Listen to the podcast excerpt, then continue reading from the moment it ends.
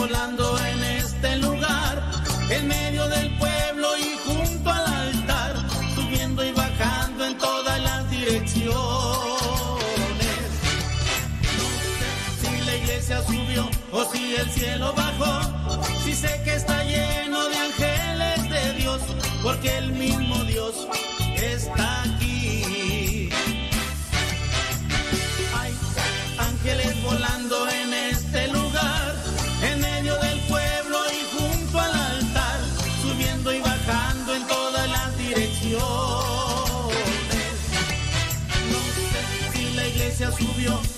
O si el cielo bajó, si sé que está lleno de ángeles de Dios, porque el mismo Dios está aquí. Sentir su murmullo muy cerca de ti, un ángel llegando para recibir todas tus oraciones y llevarlas al cielo. Así, abre el corazón y comienza a alabar gozo del cielo todo sobre el altar, llegando y llevando bendición en sus manos.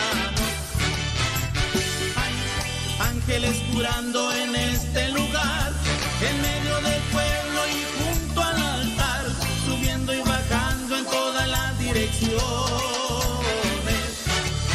No sé si la iglesia subió o si el cielo bajó, si sé que está lleno de ángeles de Dios, porque el mismo Dios está aquí.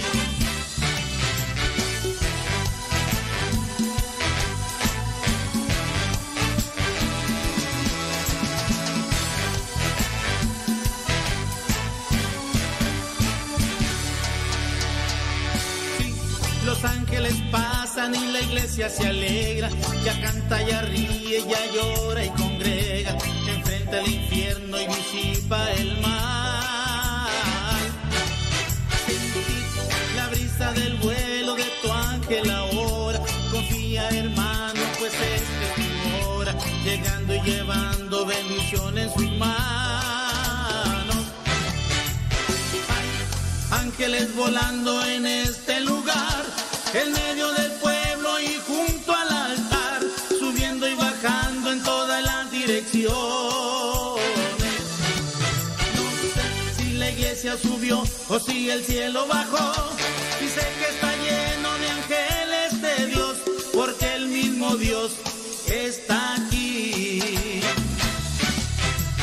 Hay ángeles volando en este lugar, en medio del pueblo y junto al altar, subiendo y bajando en todas las direcciones. No sé si la iglesia subió o si el cielo bajó,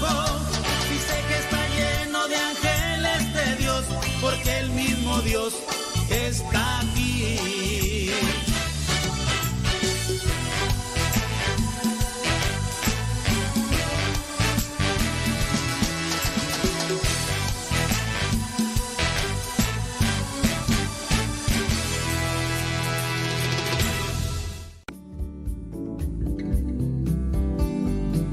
Buenos días.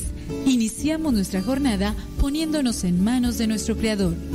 Pedimos su gracia para enfrentar como hijos suyos cada reto que la vida nos presente, acompañados de María, la dulce Madre que nos invita a proclamar las grandezas del Señor.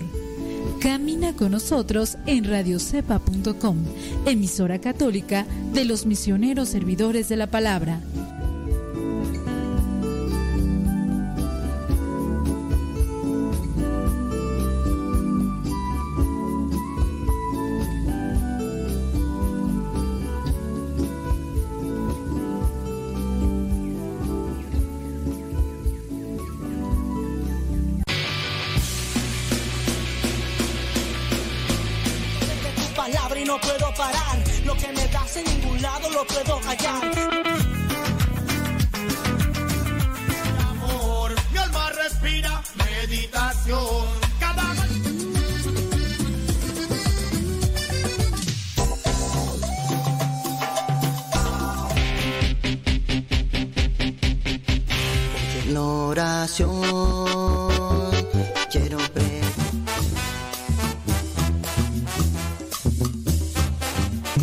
Géneros en música católica, aquí en radiocepa.com, la estación por internet de los misioneros servidores de la palabra.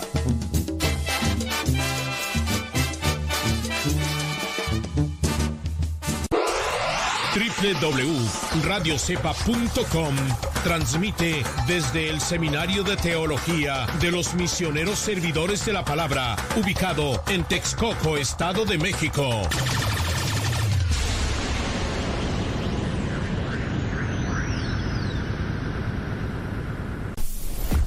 Evangelizando por medio de la radio. Escuchas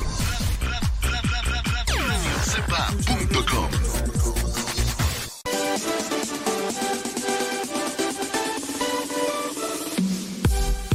Porque nuestra prioridad es la evangelización. Transmitimos las 24 horas del día. Los 365 días del año. Llegando hasta tus oídos en las diversas plataformas digitales. Sigue en sintonía de Radio Cepa, una radio que forma e informa.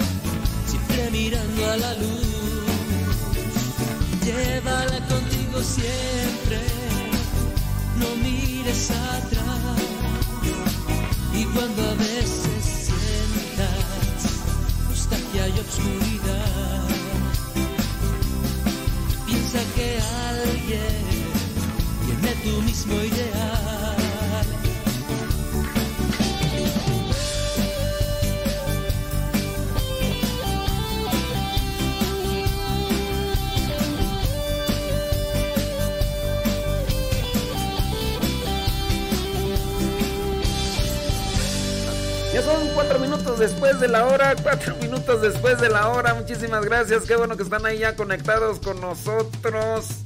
Y traigo aquí. Voy a estornudar, voy a estornudar, voy a estornudar, voy a estornudar, no estornudar. Bueno, cuatro minutos después de la hora, cuatro minutos después de, de la hora. Muchísimas gracias, qué bueno que están ahí ya conectados con nosotros. Rápidamente nos vamos al santoral del día de hoy, así de bolón ping-pong.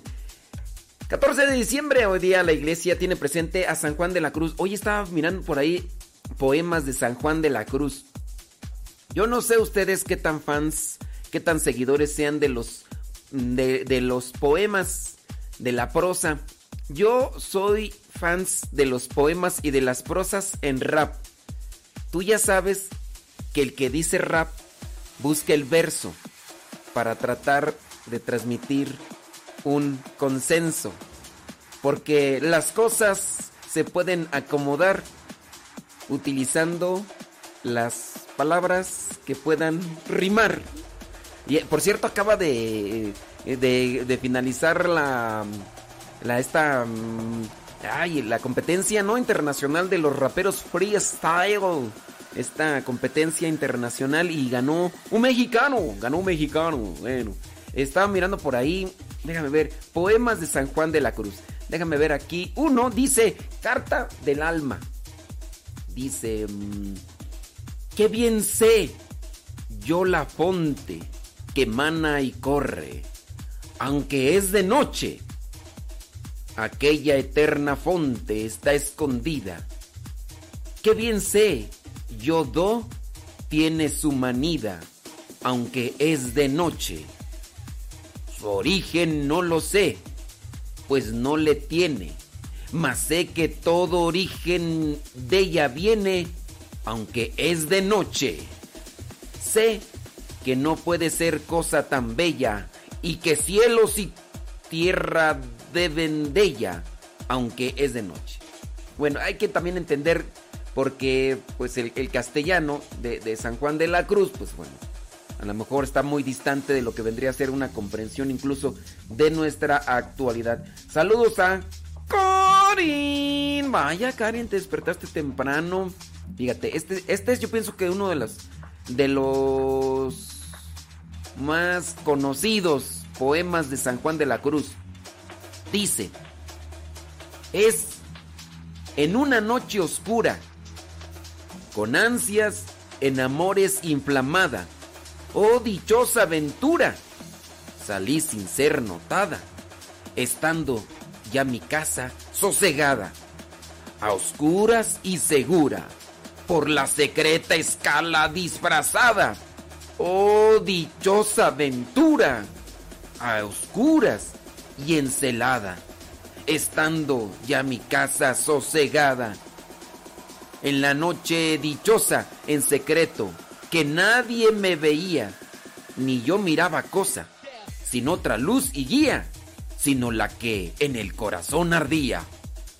Aquesta me guiaba, más cierto que la luz del mediodía, a donde me esperaba, quien yo bien me sabía, en sitio donde nadie aparecía. Oh noche que guiaste, oh noche amable más que la alborada, oh noche que juntaste amado con amada, amada en el amado, transformada en mi pecho florido, que entero para él solo se guardaba.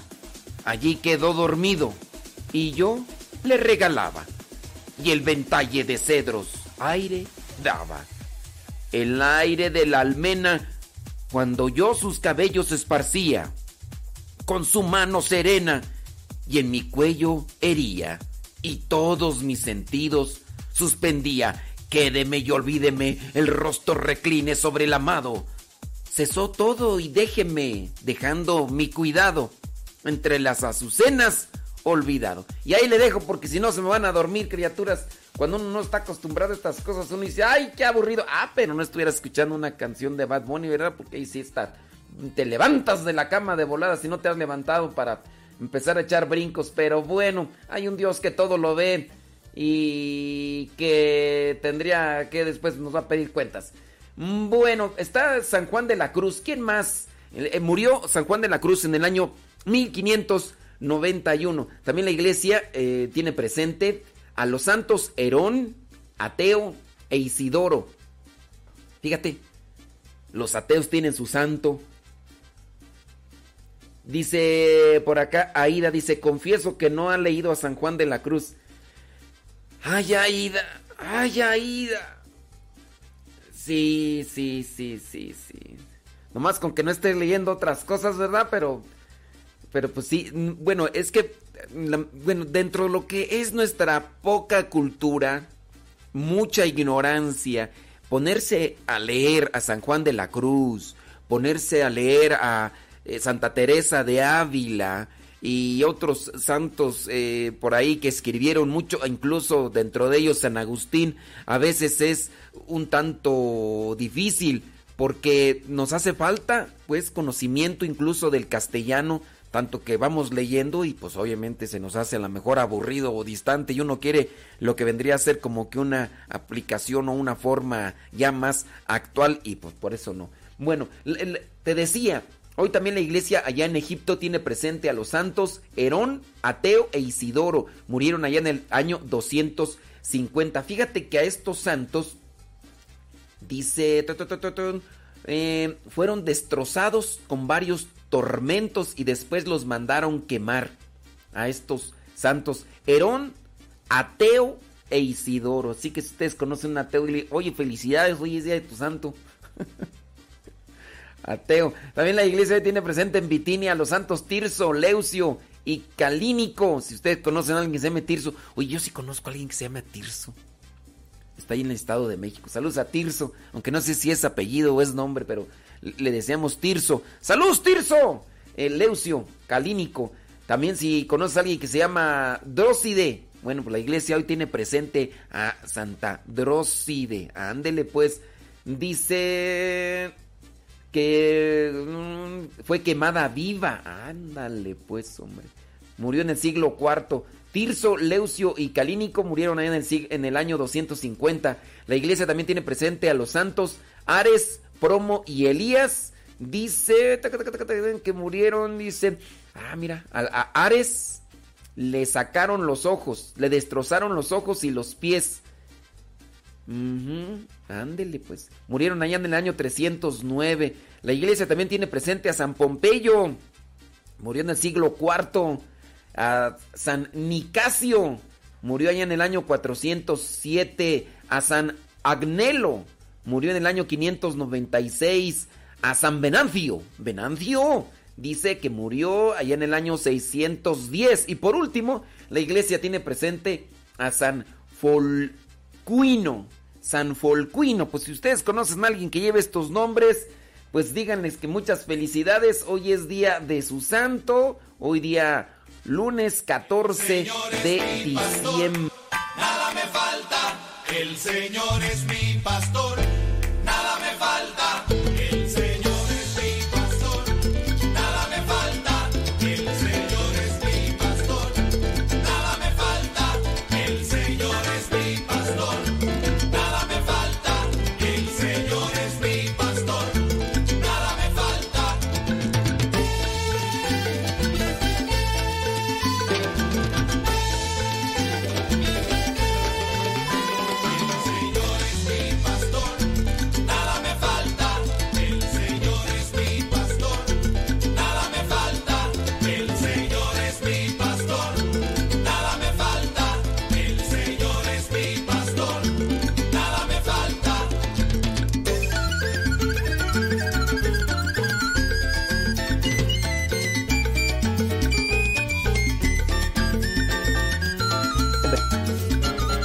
A everybody in your home. A ver si nos mandan sus preguntas. Oye, que nos digan qué onda de una vez para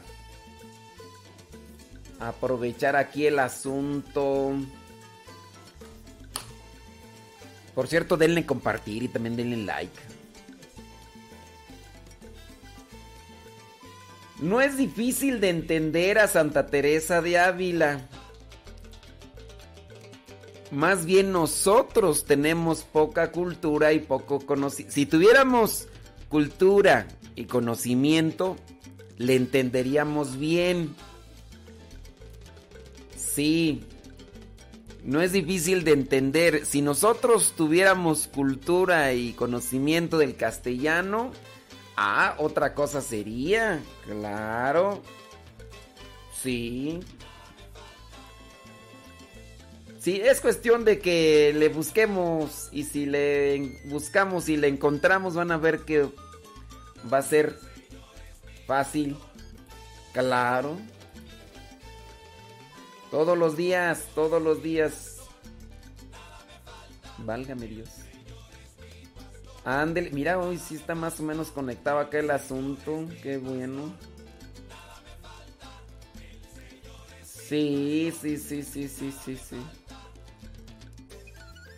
Ándele pues. Mira nada más. Saludos, gracias. Saludos a Jaime, Jaime Vázquez.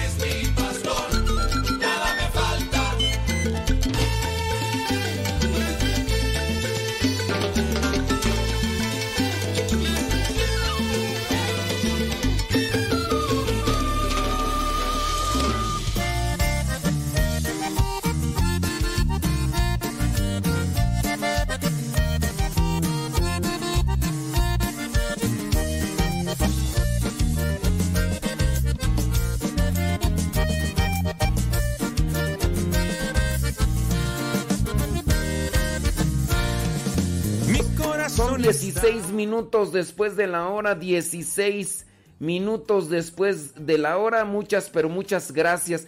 Eh, ¿Nos pueden hacer llegar sus preguntas? Claro que por supuesto que desde luego que sí. Hay una pregunta que nos hace una persona que, mm, si no mal recuerdo, ya hemos respondido esa pregunta, no sé si es de la misma persona, pero la misma pregunta así como está presentada, eh, ya la hemos respondido. La pregunta dice, ¿Las relaciones sexuales fuera del matrimonio están mal vistas ante los ojos de Dios? La respuesta contundente y concreta es sí. Es pecado tener relaciones sexuales fuera del matrimonio. Y no solamente las relaciones sexuales, también es pecado lo que vendría a ser la satisfacción sexual de manera personal. Pues tú ya sabes cómo, ¿para qué? No, te voy a dar detalles. También eso es pecado. Sí. Entonces, pregunta concreta, respuesta concreta para la persona es pecado. Y aguas, ¿eh? porque es mortal. Es mortal. Bueno, ahí, listo, calisto. Saludos, dice... Eh, Dice que los guíe sobre la vacuna. ¿Cuál vacuna tú? que los guíe sobre la vacuna. ¿Cuál vacuna tú? ¿De qué vacuna me hablan? pues sí, no, no, es que en serio no sé, no sé por qué eh, preguntas de estas. Eh, es que si yo les digo, háganme sus preguntas y pues aprovechan, no te van a preguntar sobre álgebra, sobre aritmética y todo. Saludos desde Tijuana, dice, ándele pues, hombre, muchas gracias. Dice, felicidades, ándele pues, ándele, claro que sí. Bueno, nos hacen aquí una pregunta un tanto difícil. Dice que no sabe qué hacer, pues contactó a un familiar Y dice que este familiar eh, que le preguntó, le dice, la verdad no sé qué hacer, dice, pues contacté este familiar después de mucho tiempo y le pregunté sobre su vida y le pregunté que si ya se había casado y, que le dijo que, que no, pero que se había juntado. Y le dijo... Mm, dice, a ver, muestra, mándame una foto de tu pareja. Y entonces dice que este familiar, pues que le mandó una foto con su pareja. Y como es hombre, entonces dice que le mandó una foto con hombre y que le dijo, pues mira.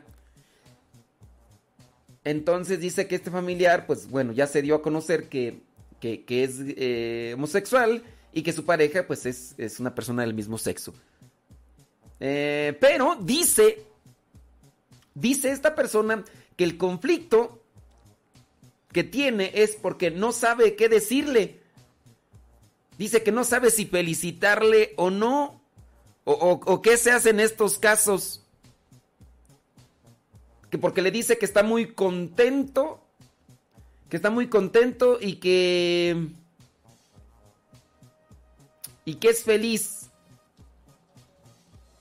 Y que no sabe si felicitarle o no. Bueno, miren, eh, yo, yo pienso que a lo mejor pues, sí puede estar ese conflicto en ustedes de repente porque pues te dicen, a ver, ¿tú, tú tendrías que felicitar siempre cuando te dicen de sus proyectos y de sus planes. ¿Eso es una obligación? ¿E-, ¿Es una obligación felicitar siempre? Yo, yo, pienso que no es una obligación y pienso que quien felicite nada más por felicitar, pienso que, que no es sincero y pienso que también cae en la hipocresía. Sí, yo digo, yo conozco mucha gente que en algún momento pues, convivimos y compartimos la vida en diferentes aspectos, incluso eh, pues para que pues, dentro de lo que es la vida de misioneros. Hace mucho tiempo conocí a personas y que ahorita algunos de ellos pues me han dado a conocer que, son homosexuales y que, y que, incluso pues viven con sus parejas, algunas de ellas mujeres y algunos de ellos hombres. Y los conocí y ahora me dan a mí a conocer que, tienen esa situación. Pero yo no me siento obligado a decir, ay, felicidades, qué bueno que estás viviendo ya con una pareja. E incluso, pues hasta aunque estén casados, yo, si no lo siento, yo no lo digo. Ahora, e, en, en su caso, tú a lo mejor te desconciertas y te sientes mal porque no le dijiste felicidades. Pero dentro de las cosas que uno no cree, en su caso, eh, por ejemplo, alguien se casó pero ¿por qué se casó? Yo no porque se casen ya voy a decir todo felicidades. Yo si no lo siento, yo no te voy a decir felicidades. eso está mal. No, está, está mal ser hipócrita. Cuando yo no siento algo, yo no, no lo digo. Ahora, otra cosa es la situación de esta persona eh, siendo homosexual y viviendo. Esa es otra cosa. Yo estoy hablando acá sobre el caso que me presenta la persona porque dice que, que se siente mal, que porque no le dijo felicidades, o, me pregunta que qué se hace en este tipo de cosas. Pues yo pienso que está mal cuando uno dice las cosas realmente sin sentir. Y uno nada más porque me dicen, oye, pues este, hice esto. Ay, este, felicidades, porque como toda la gente dice felicidades, pues yo también te voy a decir felicidades. Y yo pienso que eso también es falso, ¿no? Ser, ser hipócrita. Y, no, no, no, creo que sea correcto. Mira, por ejemplo, sucedió hace algunos, pues que el año pasado, el año pasado un sacerdote muy, pero muy conocido en, en cierto país, no voy a decir los nombres, nada, pero un sacerdote muy conocido en cierto país dio a conocer que, que dejaba el ministerio y dejó el ministerio, estuvo en su año sabático, de hecho a mí me tocó conocerlo, platicar un poquito con él y todo, y estaba ya en su año sabático, y ya después dice, dejo el que, que dejó el ministerio. Cuando dejó el ministerio lo hizo en una estación de radio eh, secular, cuando lo hizo eh, en, la, en, la, radio secular, pues recibió felicitaciones de sus compañeros de radio secular. No era una radio religiosa, no era una radio católica, no era una radio eh, que, se dedicaba a la fe. Entonces, se hizo viral porque el sacerdote pues tiene millones de seguidores, tanto en Twitter como en Facebook, ha escrito libros y bueno, tiene eh, mucha facilidad de palabra y bueno, también eh, dentro de lo que vendría a ser su manera de, exponer sus ideas, pues ha, ha tocado a muchas personas. En esa ocasión, cuando él da a conocer que dejó el ministerio, recibió felicitaciones de sus compañeros, no de todos, pero sí de algunos. Después, como ese video se hizo viral, una cantidad grande de personas felicitaban al sacerdote por tomar la decisión. Y entonces uno dice, a ver, este sacerdote deja el ministerio y ya porque dice que no es feliz, que no sé qué, que no sé cuánto. Y entonces mucha gente se dedica a decirle felicitaciones. A ver, tú en ese caso tú no lo sientes porque dices, no, es que este, esta persona tenía un llamado a, ser sacerdote, tenía ya veintitantos años como sacerdote y de repente dice que deja el ministerio, deja el sacerdocio pide la dispensa en Roma y aparentemente dice que se la dan y todo, y ahora pues ya está viviendo con una persona y recibe felicitaciones. A, ver, dime, en este caso, cuando dice yo no soy feliz en, la vocación del, sacerdocio y deja el, ministerio, ¿estamos obligados a decirle felicidades? ¿O también será que mucha gente es, o sea, dice las cosas sin pensar?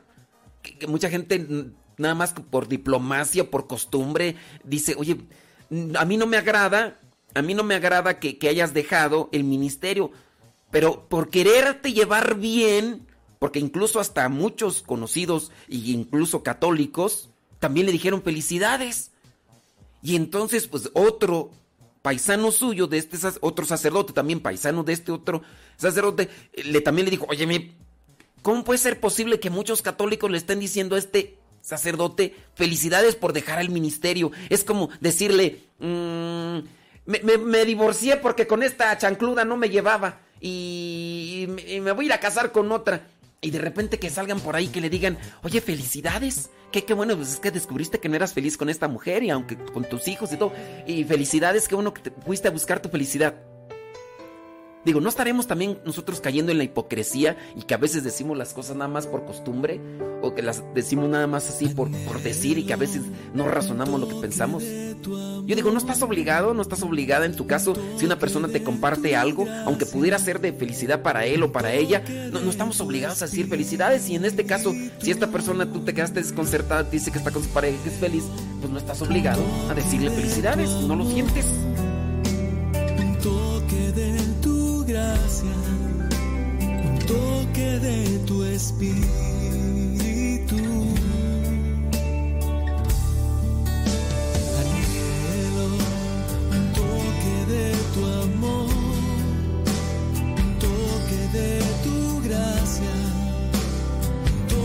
de tu espíritu. Anhelo un toque de tu amor,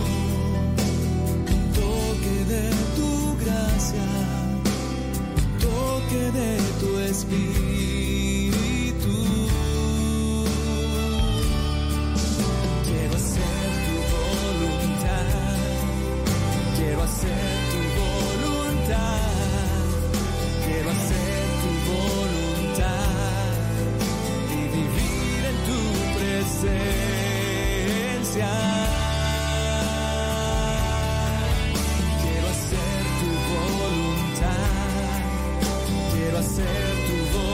Ande pues, hombre. Dice que se van a esforzar por leer más a Santa Teresa de Ávila. Creo que en la medida en que uno lea más sobre esas cuestiones, uno puede agarrarle mejor o no.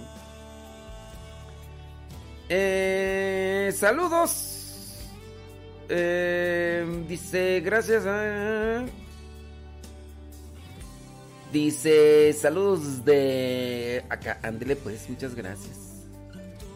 Ándele pues, dice que, que, va a misa, que, no, nos va a dejar de escuchar, que al rato regresa. Ándele pues. Qué bueno. Déjame ver qué. ¿Quién más por aquí? Bueno. Para los que son fieles, ya. Ya saben, para los que no,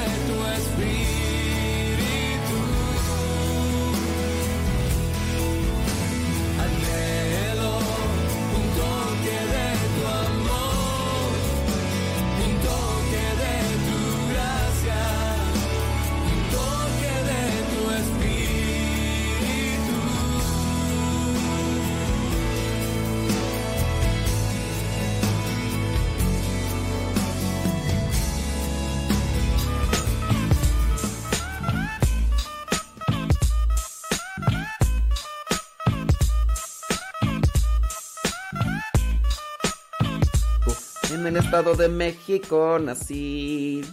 Yo soy de San Casonapan.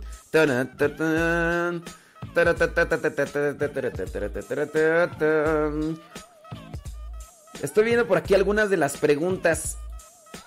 Y algunas preguntas, unas medio están acá, medias otras para allá y otras de lo demás. Dice que qué tú. Es que esta pregunta dice que. Dice, ¿es verdad que cuando alguien se muere y lloras tú mucho por esa persona, no lo dejas descansar en paz? Y pregunto yo, ¿y qué tienen que ver las lágrimas con que descanse la persona en paz? ¿Qué es descansar en paz? Pregunto, ¿qué es descansar en paz? Ay, esta persona no puede descansar en paz por las lágrimas de una persona. ¿Es verdad eso? A veces son puras supersticiones, ¿no? Alguien te lo ha dicho. ¿Quién te lo dijo? Juan de las Pitayas. ¿Y quién es Juan de las Pitayas? Pues una persona que nomás habla porque pues, le Dios le dio una boca y una lengua y le dijeron algo un día y, ya lo repite. Obviamente no. ¿Qué, ¿Qué es descansar en paz? Primero hay que definir qué es descansar en paz. Y ya después el hecho de que la persona que con tus lágrimas que no va, no va a descansar en paz. pues, Obviamente eso no aplica. Eso no aplica. Dice. Muy bien. Mira, yo no sé, ¿verdad? por qué hay muchas personas que de repente eh, se desconciertan de los comentarios que, nosotros hacemos y, se van. Por ejemplo, a muchos ahorita el comentario que hice sobre esta cuestión de que somos hipócritas y que hay veces que no decimos, eh, la- las personas se desconciertan y se van. Y digo, est- está bien. Les digo, si ellos piensan que lo que estamos diciendo está fuera de contexto o que no es válido, que no es correcto, eh, y, se van, digo, pues está bien. Yo, yo estoy presentando lo que vendría a ser una, una respuesta con una idea para reflexionar. De repente nosotros nos comportamos como que, no sé, como por ejemplo el Evangelio del día de hoy. En el Evangelio del día de hoy encontramos a lo que son a esos maestros de la ley y los ancianos, eh, los jefes de los judíos, que van con Jesús a reclamarle que con qué derecho él hacía las cosas que él hacía, con qué derecho. Y teniendo el contexto de la pregunta que se está haciendo, porque Jesús acababa de expulsar, unos días antes, acababa de expulsar a los vendedores del templo aquellos que hacían los, eh, los cambistas, los que cambiaban las monedas y todo, los había expulsado. Y entonces al expulsarlos, pues obviamente atentó contra la economía, contra las finanzas, contra los negocios de los maestros de la ley, de los jefes de los ancianos, de los que estaban al frente del templo. Porque si el templo de Jerusalén se había cons- construido para eh, orar, para presentar veneración, para incluso hasta exponer la, la Torah, la palabra. Después ya entras al templo y encuentras una vendedera de cosas, de animales y de cambios. Obviamente Jesús se molesta, agarra aquellas cuerdas y las empieza a sacar a la gente que está vendiendo las cosas. Dice, mi casa de oración la han convertido ustedes en una cueva de ladrones. Pasa eso, al, siguiente día eh, a los siguientes días regresa nuevamente Jesús al templo de Jerusalén y comienza a anunciar la buena nueva. ¿Y qué pasa? Que los maestros de la ley, los jefes de los sacerdotes, de los judíos, van a confrontar a Jesús y le preguntan que con qué derecho está haciendo todo lo que está haciendo. Pero, a ver, hay veces que nosotros, si somos muy buenos para echar pleito, te voy a poner un ejemplo. Cuando a mí me toca hablar de una situación que no es correcta, hay algunos que hacen un reclamo, pero lo hacen nada más desde su sentimiento. Te voy a poner un ejemplo. Yo hablo de una situación de un personaje político y yo digo, está mal. Por ejemplo, este político que se dice católico, que pero que promueve el aborto. Y alguien dice, le vamos a prohibir la comunión. Y yo digo, qué bien que le prohíban la comunión. Y luego sale otro y le dice, no, yo no se, no se la voy a prohibir, se la voy a dar. Digo, pues qué mal. Porque al mismo tiempo también tú te estás condenando. Y qué mal por ese político que se dice católico y que promueve el aborto. Ah, y vienen estas gentes, como estos maestros de la ley, que les gusta echar pleito. Porque entonces me dicen, ah, ya sabemos de qué lado político estás tú. Ya ves que se distingue todo por colores, o que por derecha, izquierda, al frente, atrás, y parece canción de un caballo dorado, ¿no? Adelante, atrás, o de quién es de los tucanes, no sé. Y entonces yo digo, está mal este político que se dice católico y que está promoviendo el aborto. Está mal. Y entonces ya vienen otros a echarme pleito y que son católicos, ¿eh? Y que son católicos. Vienen y me dicen, uy, el padrecito ya, ya, ya sacó el cobre. Ya sacó el cobre, ya se, ya, ya se dio color. El, el padrecito apoya a los otros políticos, no apoya a este político. A ver, a ver, a ver, a ver. Yo no estoy apoyando a ningún político. Ni estoy respaldando. ¡Ah, cómo no! Pues en el momento mismo en que dices que está mal nuestro político, nuestro tótem, nuestro ídolo, desde ese momento en el que tú estás diciendo que, que, que está mal nuestro político, estás diciendo que estás entonces a favor del otro. Yo no estoy hablando de posturas políticas, idiotas. Lo que estoy diciendo es que está mal porque si se dice católico, y al mismo tiempo promueve el aborto está mal, incluso hasta está condenando. Eso es lo que estoy diciendo. Ah, no, pues ya se ve, igual ya te enojaste. Como ya te enojaste, entonces inmediatamente se da cuenta uno de qué lado de la política estás. Uh, ya, ya salió y ya empiezan a poner títulos. Ese tipo de personas están como estos maestros de la ley. Están como estos jefes de los sacerdotes. Porque están reclamándole a Jesús no por lo que hizo de la acción, sino por qué está haciendo aquellas cosas que le están afectando a ellos en su casa. El templo de Jerusalén es un lugar para la adoración, para presentar las ofrendas. Para eso es el templo. Cuando llega Jesús, ve que hay algo mal. Están haciendo vendimia. Es una cueva de ladrones, dicen palabras propias de Jesús. Saca a aquellos, dice, no, pues como mi casa la han hecho una cueva de ladrones y lo saca. Estos maestros de la ley no vienen a confrontar a Jesús para que les explique en qué estuvo mal si es que ellos se dan cuenta que estaba mal, sino vienen a preguntarle por qué está haciendo aquellas cosas. Y no es a preguntarle, oye Jesús, ¿a poco sí estábamos mal? ¿A, poco sí este ya nos estábamos desviando del camino? ¿A, ¿A poco sí? No. Entonces, a veces nosotros nada más hacemos pleito por hacer pleito. Así como en ocasiones cometemos una infracción. Y, oiga, oiga, policía, pues ¿por qué me puso la infracción? Pues porque te pasaste la luz roja. No, pero no, no sea así. Le estás echando en cara, le estás reclamando al policía que te haya infraccionado porque tú cometiste una falta y si es que tenías dudas de que habías cometido la falta cuando tú sabes muy bien que lo hiciste, no le reclamas o no le dices algo de, oiga, no me di cuenta o fíjese que esto, lo otro. No, es reclamarle por qué.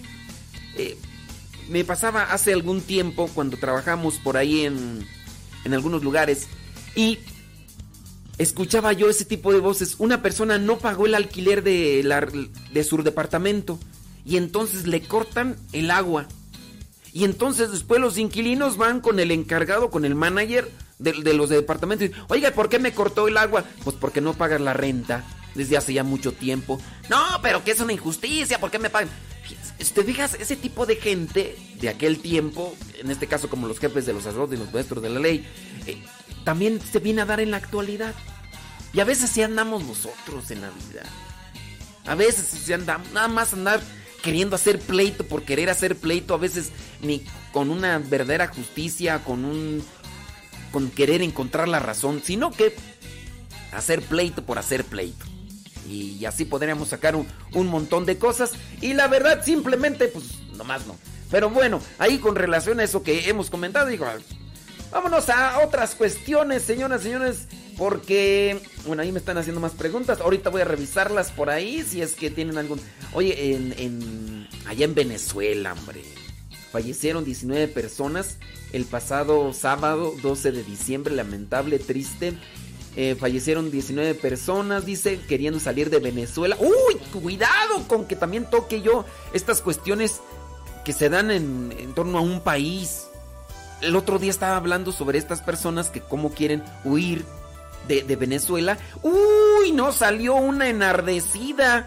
¡Uy! Ya se dio cuenta, ya, ya se dio color, padre. ¿Usted a quién apoya? Ya se... Y empezó a hablar de estupideces yo, dije, ay, y luego la, la, persona esta que me estaba haciendo el reclamo tenía ahí una, una foto ahí con un personaje político que van a ir de la misma línea de allá. Y, uy, ya se dio, uy, ya usted es eh, liberal y que no sé qué y que no sé cuánto. Dije, qué estupideces, qué idioteces. A veces uno no carbura y uno está dando a conocer las, las injusticias, la intransigencia y todas estas cosas malas. Y hay otros que, que no ven eso, ven más un color político, un partido político y demás. Bueno, es decirle a mi hermano que en mis actos también lo amo, enseñarle a pescar y a trabajar el día de hoy. Conviértete en un artesano de Dios y deja que tu corazón conozca el verdadero amor. Tan solo mi Señor, aquí estoy. Moldea este barro, de lo demás nos encargamos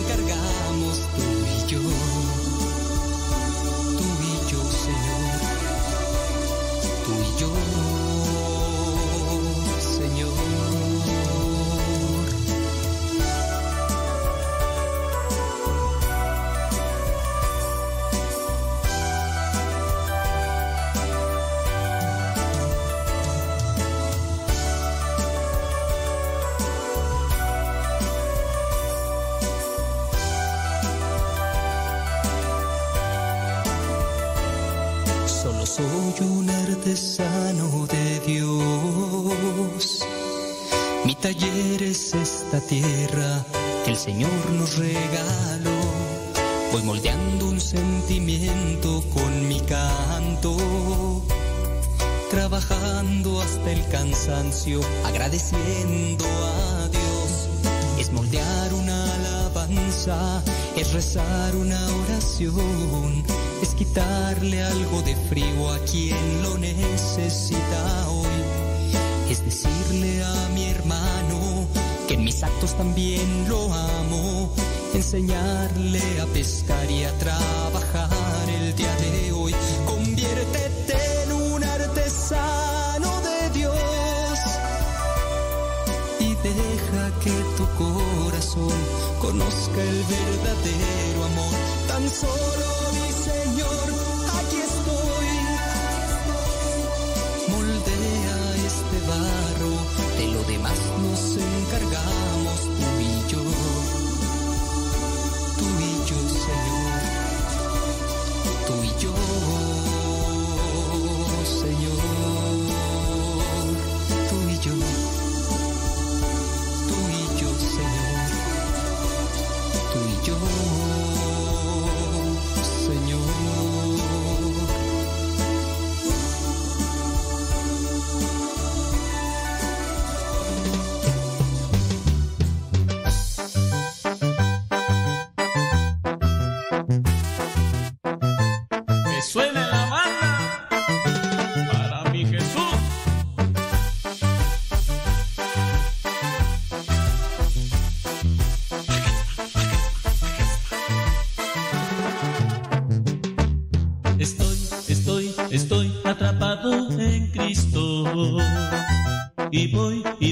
y voy proclamando su amor.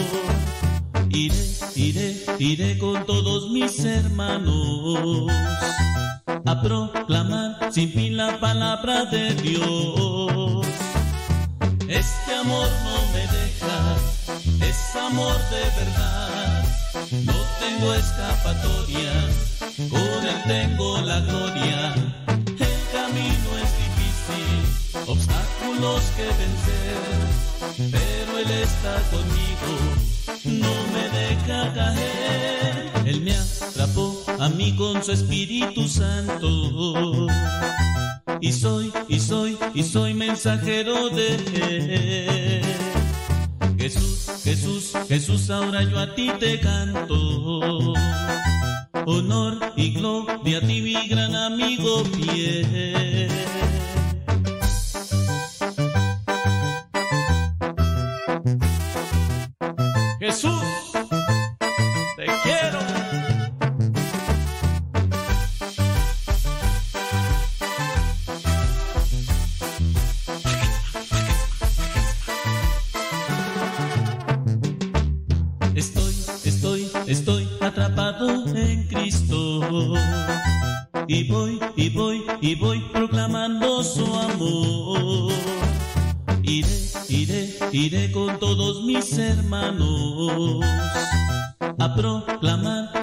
La palabra de Dios.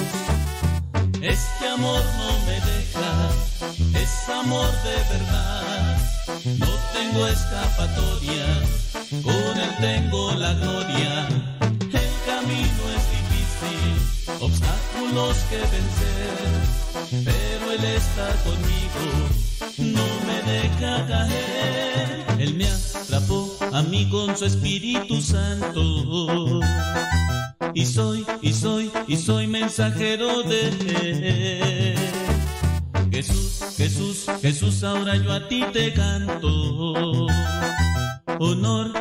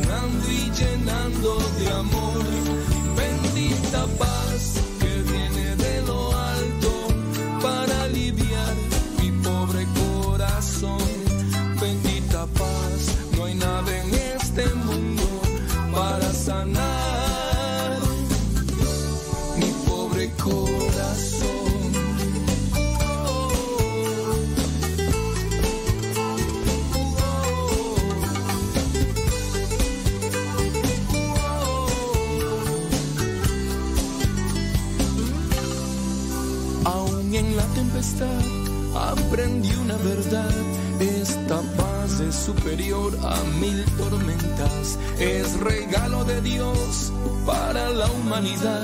Paz divina.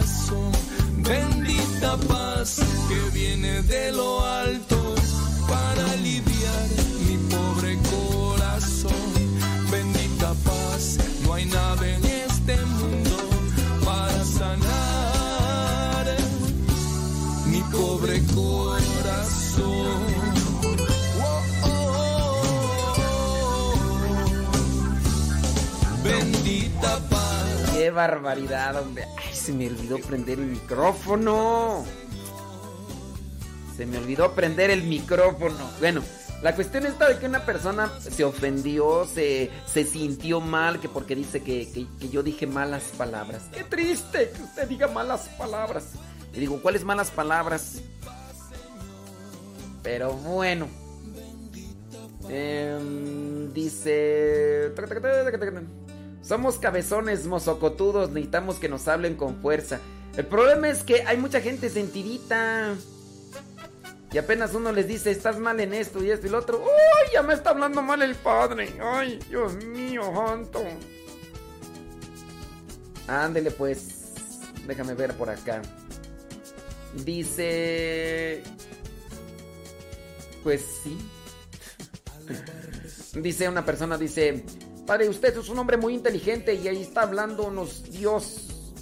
Porque usted se está preparado. Pues las otras personas no hacen lo mismo. Ah, dice que le encanta nuestro programa. Ah, Muy bien.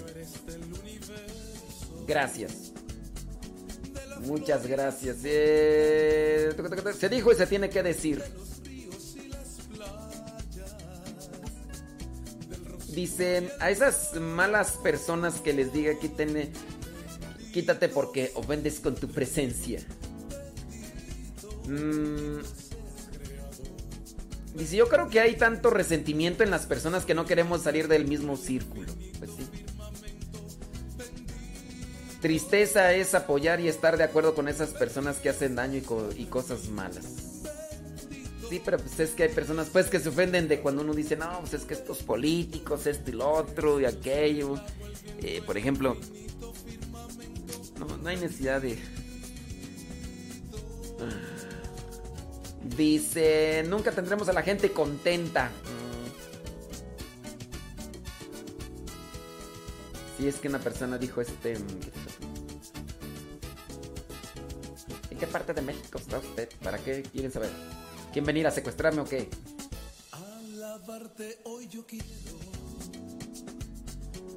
Ey, de nuestras vidas. sí.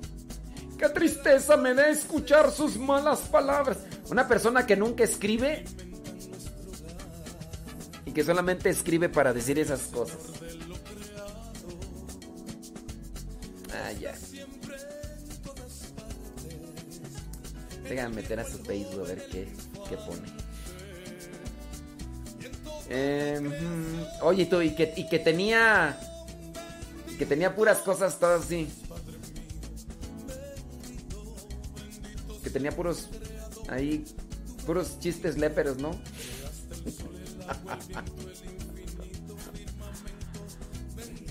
Ay.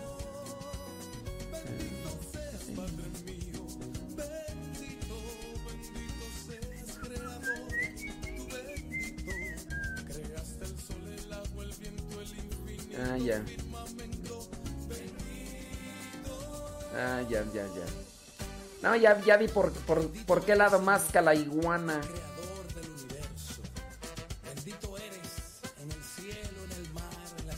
Ah, ya. No, pues con razón. Con razón.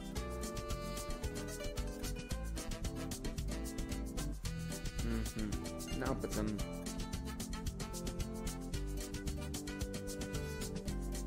Mm. Ah, ya entiendo. Bendito.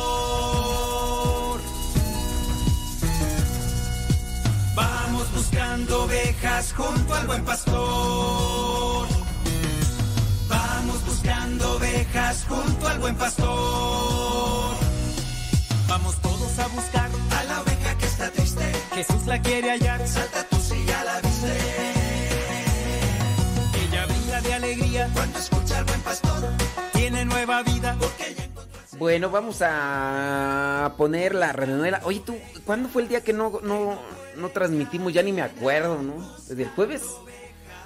Jueves y viernes no transmitimos, ¿verdad? ¿O sí? Bueno, para los que pues, nada más nos... Para los que nada más nos escuchan por YouTube y Facebook, pues no saben qué pasó. Pero ojalá ya nos escuchen por Radio Cepa. Estábamos transmitiendo por Radio Cepa. Solamente por Facebook y YouTube no se transmitió, pero por, por Radio Cepa sí estábamos transmitiendo. Pero, bueno. Ahí está. Ustedes eh, dicen, ay, pues no, este... No lo escuché por YouTube. Pues ya saben que ahí está Radio Cepa. Conéctense, ya ahí en Radio Cepa yo expliqué cuál fue el motivo y ahí estábamos en Radio Cepa. Ahora, que por qué no hubo programa el sábado en la tarde. Porque el sábado en la tarde eh, fue, sábado fue 12 de diciembre. Y en Radio María tuvieron programación especial durante todo el día. Porque, y entonces me dijeron, ¿sabes qué? Tu programa se descansa hoy. Y me lo descansaron el sábado. Entonces, además, entonces yo aproveché para ir a las misas. Nos fuimos a las misas y y no, no había pura música, teníamos cápsulas en Radio Cepa, no había, teníamos cápsulas y todo lo demás. Sí, sí, sí, no me digan que había pura música, había cápsulas. grabadas, pero había cápsulas. A lo mejor no lo saben, es que- así que no me digan, ah, es para música, no A la oveja no le escuches si se queja, te dirá que es feliz, que no importa si se aleja. A la oveja para que no se pierda antes de que el lobo la prepare como cena. Atrapa a la oveja, dile que le esperan. Y cuando ella vuelve hay una gran fiesta. Atrapa a la oveja, abrázala con fuerza, invítala al rebaño. Jesús es la puerta. Buscando ovejas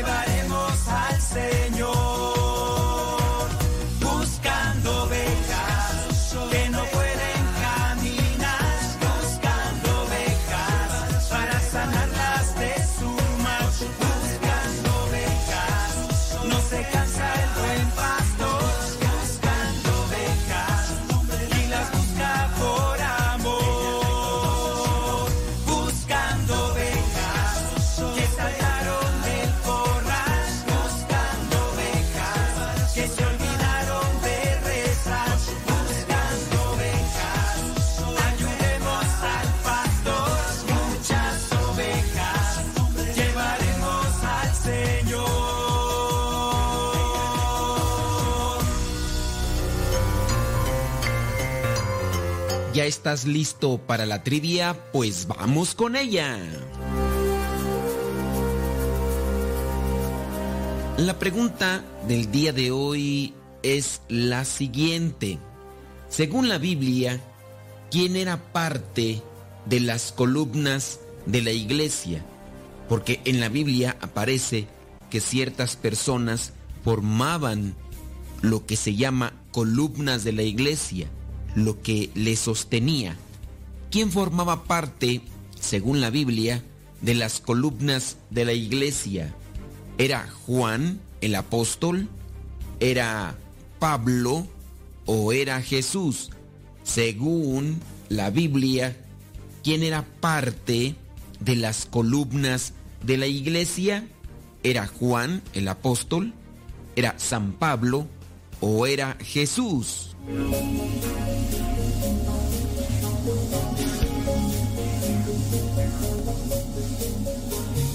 Si tu respuesta fue que quien formaba parte de las columnas de la iglesia era Pablo, déjame decirte que no, te equivocaste. Tenemos que referirnos al texto bíblico. En el texto bíblico refiere que un grupo de personas formaban lo que eran llamadas las columnas de la iglesia. La iglesia que Cristo fundó y que muchos dicen que Jesucristo no vino a fundar, pero ahí en la Biblia aparece y no se puede negar esto. Menciona a tres personas que formaban parte de estas columnas de la iglesia. No era Pablo, a lo mejor de inmediato te fuiste con el nombre de Jesús. Jesús no forma parte de las columnas de la iglesia y lo voy a explicar ahorita por qué. Pero si tú dijiste que quien formaba parte de las columnas de la iglesia era Juan el apóstol, entonces has acertado. Mira, es sencillo. Vayamos a lo que es la carta a los Gálatas, capítulo 2, versículo 9. Gálatas capítulo 2, versículo 9, donde dice, Santiago, Cefas, es decir, Pedro, y Juan eran tenidos como columnas de la iglesia. Eran tenidos como columnas de la iglesia Santiago, Cefas y Juan. Te acordarás que en el momento de la transfiguración Jesús escogió a tres de sus discípulos. también eran Santiago, Pedro y Juan, y fueron los únicos que pudieron estar en ese momento tan importante en el que Moisés y Elías se aparecen al lado de Jesús. Ahora, en esta carta a los Gálatas encontramos el testimonio de Pablo. Pablo ya se encontraba anunciando a Jesús, pero él tenía que mirar a los que eran tenidos como superiores dentro de la iglesia que Cristo fundó. Tú eres Pedro y sobre esta piedra edificaré mi iglesia. La iglesia debe tener una estructura, debe tener una jerarquía, debe tener a alguien quien esté al frente coordinando y al mismo tiempo que sean las columnas que vienen a dar el soporte. Sí, la piedra angular sin duda es Cristo, pero debe de haber alguien quien dirija, quien coordine, quien pueda dar consejo. En la carta a los Gálatas encontramos en el versículo 2 cuando dice, fui porque Dios me había mostrado que tenía que ir y allí expuse ante la comunidad el Evangelio que anuncio a los no judíos. Esto dice sucedió 14 años después cuando fue a Jerusalén con Bernabé y dice que también se llevó a Tito. Expuso ante la comunidad Pablo lo que anunciaba de parte de Jesús y lo explicó también, dice el versículo 2, capítulo 2 de Gálatas, que eso lo explicó en privado ante aquellos que eran reconocidos como de mayor autoridad para dejar en claro de lo que él estaba haciendo y que su trabajo no era un trabajo inútil. Y ya en el versículo 9 menciona Santiago, Cefas o Pedro y Juan eran tenidos como columnas de la iglesia. Reconocieron que Dios me había concedido el privilegio y para confirmar que nos aceptaban, en este caso a Pablo, Bernabé y a Tito, dice que para confirmar que los aceptaban, les dieron la mano a él y a Bernabé y estuvieron de acuerdo en que ellos fueran a trabajar entre los no judíos, mientras que ellos trabajarían entre los judíos. Pablo tuvo que buscar la aprobación de estos que eran llamados las columnas de la iglesia. Ciertamente por ser columnas no quiere decir que no se equivocan o que no tenían cierto tipo de desacuerdos. Incluso más adelante, Pablo tendrá que ir con Pedro y tendrá que llamarle la atención por cierta actitud que no es conveniente. Hablando de la iglesia, hablando de una fábrica, de una empresa, se necesita una estructura, se necesitan normas, se necesita disciplina para que pueda seguir caminando. Se necesita el consejo, se necesita la opinión, se necesita el liderazgo. No se puede mantener la iglesia si no existe una estructura como tal. La misma Biblia llegó a aparecer como tal el Nuevo Testamento hasta el año 300 y fracción. Antes de eso ya existían los santos padres con sus escritos, ya tenían tradiciones orales que se transmitían entre los sucesores de los apóstoles, pero a pesar de todo esto hay muchas personas que quieren un rechazo, quieren vivir en la anarquía, pareciera ser que tienen cierto tipo de alergia hacia lo que es la autoridad, hacia lo que es una estructura que vi viene a regir y ayudar para el mejor funcionamiento espiritual de la iglesia. Este tipo de personas no quieren relacionarse con la estructura, no quieren relacionarse con la iglesia como tal y dicen, creo en Dios, pero a mi manera. Y déjenme decirle que es muy complicado querer caminar en cuestiones de fe con ese estilo, con ese formato. En fin, por cuestiones de tiempo ya no hablamos más de esto, solamente dejarles que la misma Biblia reconoce a tres personas que son llamadas columnas de la iglesia, que Pablo tuvo que ir con ellos y que también se reunirán en el momento en el que tienen que discutir sobre la circuncisión y otros aspectos más, como por ejemplo los animales impuros y otras cosas. La iglesia ahora se reúne también con los obispos, los cardenales, el papa, para hablar de temas importantes. Recuerda, si quieres analizar un poquito más de esto, está en Gálatas capítulo 2, versículo 2. Jesucristo es la piedra angular. Pedro será la piedra visible de la iglesia de Cristo en este mundo, pero están lo que son estas columnas que ayudan para que la iglesia se mantenga en pie.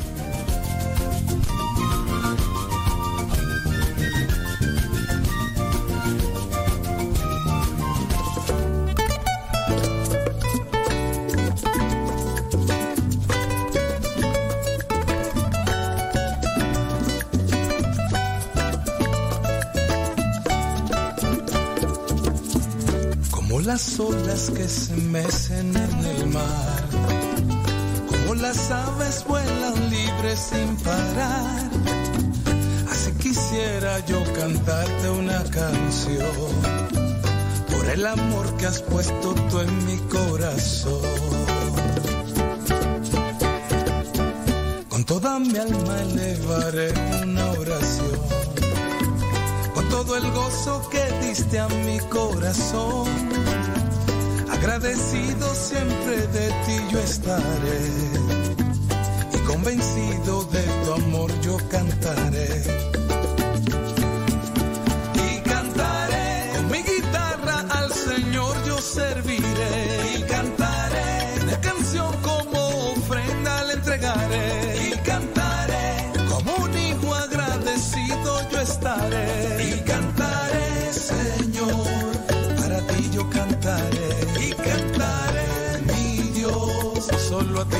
Yo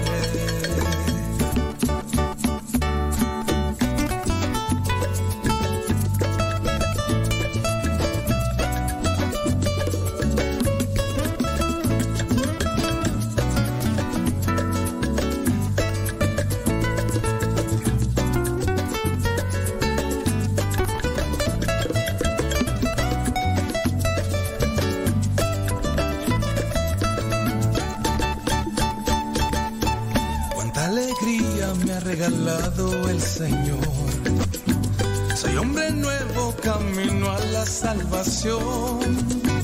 Le pido a Dios que me derrame su bendición. En todo momento sienta yo su protección. Ven tú mi hermano y entona esta canción. Que eleva el alma y te lleva a la oración. Alza tus manos y dale la gloria a Dios. Conmigo y dale a Jesús todo tu amor. Y cantaré mi guitarra al Señor yo serviré. Y cantaré una canción como ofrenda le entregaré. Y cantaré como un hijo agradecido yo estaré. Y cantaré mi guitarra al Señor yo serviré. Y cantaré una canción como ofrenda le entregaré. Y cantaré, Señor, para ti yo cantaré.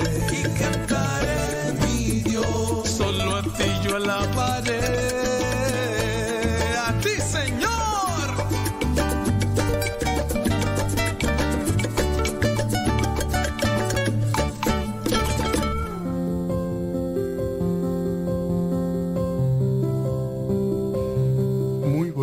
A todos. Hoy es lunes, día 14 de diciembre. Estamos en la semana tercera del tiempo de Adviento. El texto del Evangelio de hoy es Mateo 21, del 23 al 37. Es un diálogo que Jesús tiene con los sumos sacerdotes. Los sumos sacerdotes y los ancianos y tiene lugar al día siguiente de la expulsión de los mercaderes del templo. Le preguntan con qué autoridad lo ha hecho y Jesús responde a la gallega, o sea, contra preguntando sobre la autoridad del bautista. Las autoridades fingen ignorancia y contesta, no sabemos. De este modo Jesús les desenmascara y ante los observadores esa ignorancia es una reafirmación de la autoridad de Jesús. ¿Cuántas veces preguntaron a Jesús fingiendo interés, pero sin renunciar a sus seguridades y en realidad con el propósito de tenderle una trampa y desacreditarle. Nos preguntamos a veces sin deseo de aprender, sino simplemente para lucirnos, para dejar mal al otro o para justificarnos. Hay veces que sí, que nos, que en fin, que actuamos de esa manera, ¿no? Jesús, como tantas veces en el Evangelio, elude elegantemente la cuestión, que no era sincera. Contraataca con la pregunta sobre el bautismo de Juan, o sea, sobre la persona misma del, bautis- del bautista. ¿Hay que considerarlo como del cielo o de los hombres? Es una disyuntiva crucial que desenmascara a los sumos sacerdotes y ancianos. No pueden contestar que es meramente autoridad humana porque el pueblo tiene a Juan como profeta de Dios. Pero si su autoridad, la de Juan y en el fondo la de Jesús, vienen del cielo, entonces no se le puede ignorar, hay que aceptarle y hacerle caso, cosa que el pueblo sí ha hecho, pero muchos de las clases dirigentes no. El mensaje que hay detrás de una persona condiciona la aceptación de la misma persona. Los dirigentes de Israel no quieren aceptar a Juan. Y es que la peor ceguera es la voluntaria. No hay peor ciego que el que no quiere ver. Aquí se cumple una vez más lo que decía Jesús, que los que se creen sabios en realidad no saben nada. Y los sencillos y humildes son los que alcanzan la verdadera sabiduría. El Bautista lo señaló ya como presente. Nosotros sabemos que el enviado de Dios, Cristo Jesús, vino hace dos mil años y que como resucitado sigue estándonos presentes. La pregunta es siempre incómoda. ¿Le hemos acogido? ¿Le estamos acogiendo de veras en este adviento? ¿Y nos disponemos a celebrar el sacramento de la Navidad en todo su profundo significado? Admiramos las sorpresas de Dios en el pasado. Elige a un vidente pagano para anunciar su salvación, como luego elegirá al perseguidor, perseguidor Saulo para convertirlo en el apóstol San Pablo. Pero tendríamos que estar dispuestos a saber reconocer también en el presente. El testimonio de la presencia de Dios en nuestra historia no nos viene siempre a través de personas importantes y solemnes. Otras, mucho más sencillas, de las que menos nos lo podíamos esperar, que nos dan ejemplo con su vida de valores auténticos del Evangelio. Pueden ser los profetas que Dios nos envía para que entendamos sus intenciones de salvación. Pueden ser mayores o jóvenes, hombres o mujeres, laicos o religiosos, personas de poca cultura o grandes doctores, creyentes o alejados de la iglesia. La voz de Dios nos puede venir de las direcciones más inesperadas, como en el caso de Balaán, si sabemos estar atentos. Al Bautista le entendió el pueblo sencillo, las autoridades no. ¿Tendrá que seguir clamando en el desierto también hoy? ¿Qué velos o intereses tapan nuestros ojos para impedirnos ver lo que Dios nos está queriendo decir a través del ejemplo de generoso sacrificio de un familiar nuestro o de la fidelidad alegre de un miembro de nuestra comunidad? ¿O es que queremos mantenernos cómodos con nuestra ceguera de corazón? En fin, el Señor sigue viniendo. De nosotros está si le abrimos puerta, si le acogemos, si le recibimos. Y viene en cada hombre, en cada acontecimiento, en su palabra, en los sacramentos, en la maravilla de la creación. Dios está viniendo de mil formas y maneras. Decídete a abrirle la puerta a Dios, a dejarle entrar a saco en tu vida. Hoy celebra la Iglesia la memoria de San Juan de la Cruz, presbítero y doctor de la Iglesia, enorme, gran poeta y místico. Juan de Yepes, así se llamaba, nació en Fontíveros, Ávila, de familia noble, venida a menos.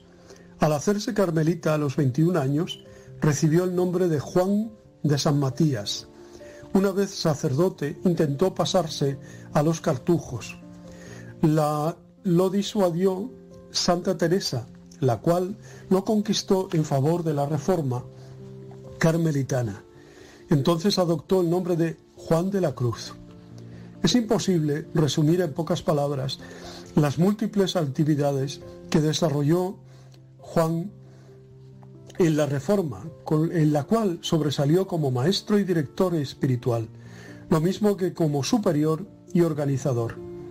Víctima de la reacción antirreformista, Juan pasó ocho meses de dura prisión en Toledo. Allí inició su obra poética. Mal comprendido por los suyos y tratado indignamente, estuvo encarcelado con 20.000 perrerías, Murió en el retiro de Úbeda, en Jaén. Luego su cuerpo fue trasladado a Segovia. A los 49 años murió, el 14 de diciembre de 1591. Fue canonizado en 1726 y declarado doctor de la Iglesia en 1926. Pequeño de estatura, extremadamente ascético, serio de carácter, era con frecuencia objeto de las bromas de la jovial Teresa. Es el clásico castellano de la mística. Seguramente su sistema místico es el mayor de los tiempos modernos. De sus cuatro obras mayores, Subida al Monte Carmelo, Noche Oscura del Alma, Cántico Espiritual y Llama de Amor Viva, corresponden las dos primeras a la purificación activa y pasiva, respectivamente, del alma, las dos últimas a la cuestión de la explicación de la unión con Dios. Su fiesta, antes del presente calendario, se celebraba el 24 de noviembre. Sería interminable hablar de, cada una de las obras espirituales y poéticas de Juan de la Cruz y de su figura, ya digo, que es inmensa. ¿m? Damos gracias a Dios por él, por su testimonio, por su valía, por su entrega, por su vigencia de, en cuanto a maestro de oración. ¿m? Pedimos hoy especialmente por todos los carmelitas y las carmelitas que le tienen como de patrón. ¿m? Pues damos gracias a Dios por ello. Os bendigo en el nombre del Padre, del Hijo y del Espíritu Santo. Os quiero. Muy buen día a todos. Maranatha, ven Señor Jesús. Os quiero.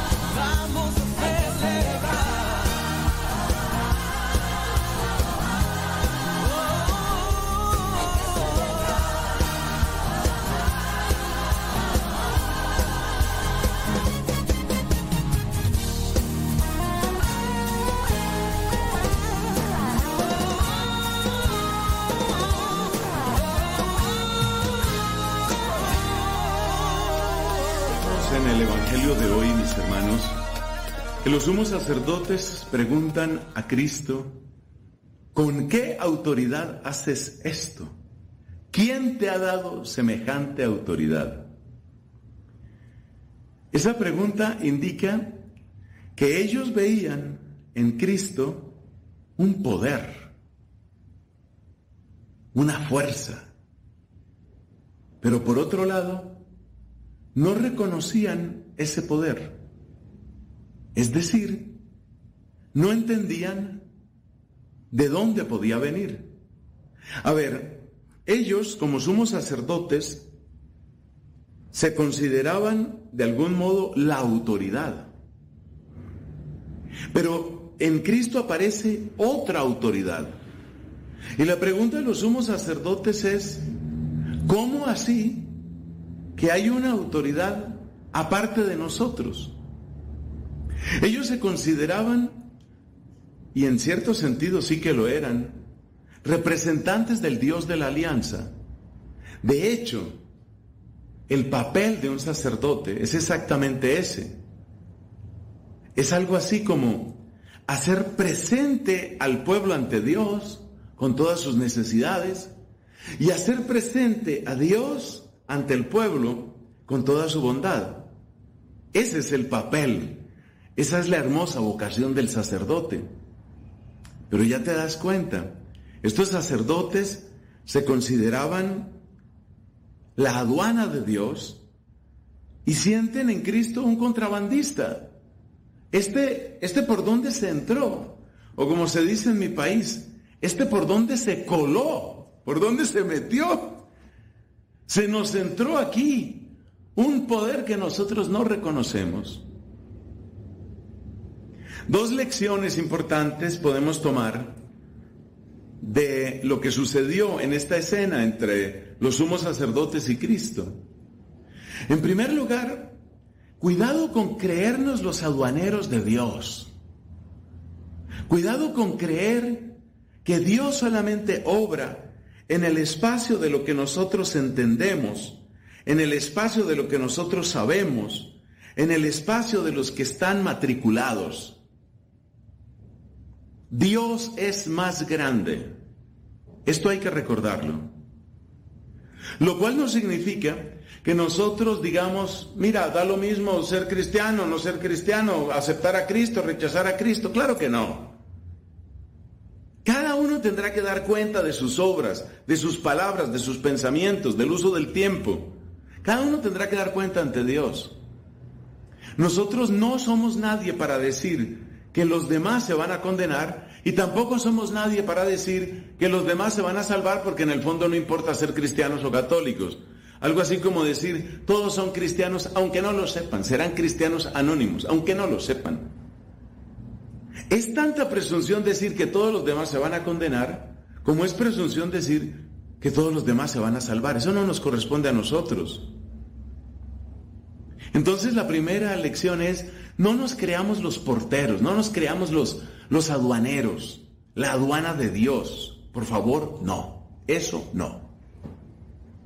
Segundo, nos trae también una gran lección la respuesta que les da Cristo, porque Cristo les habla del bautismo de Juan y con eso les está recordando, mira, para entender de dónde viene mi poder, que es el poder de la misericordia transformante y salvadora de Dios, hay que entender primero de dónde viene el arrepentimiento.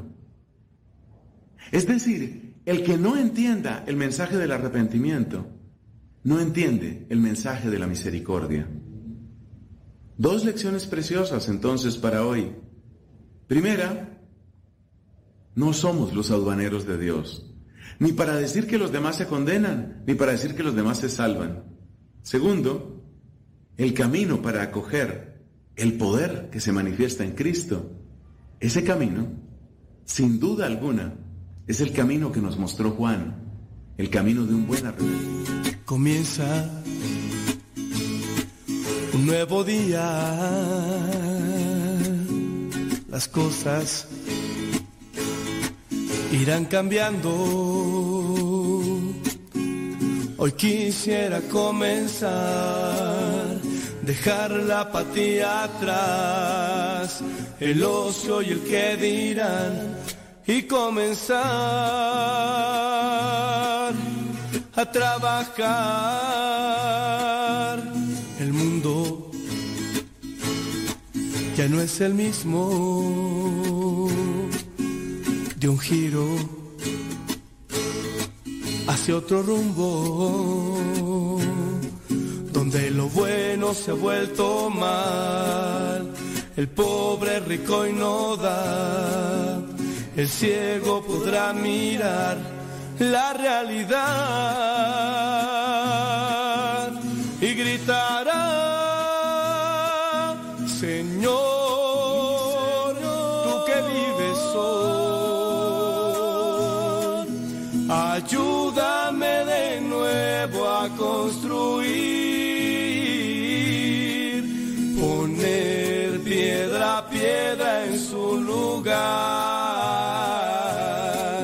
sin que nadie las pueda quitar una vez más. Jesús, vuelve a ser en mí. Ejemplo de valor y caridad, que sientan mis manos el dolor que sentiste en la cruz, mi Señor, mi Salvador. Se escuchan por todos lados los gritos desesperados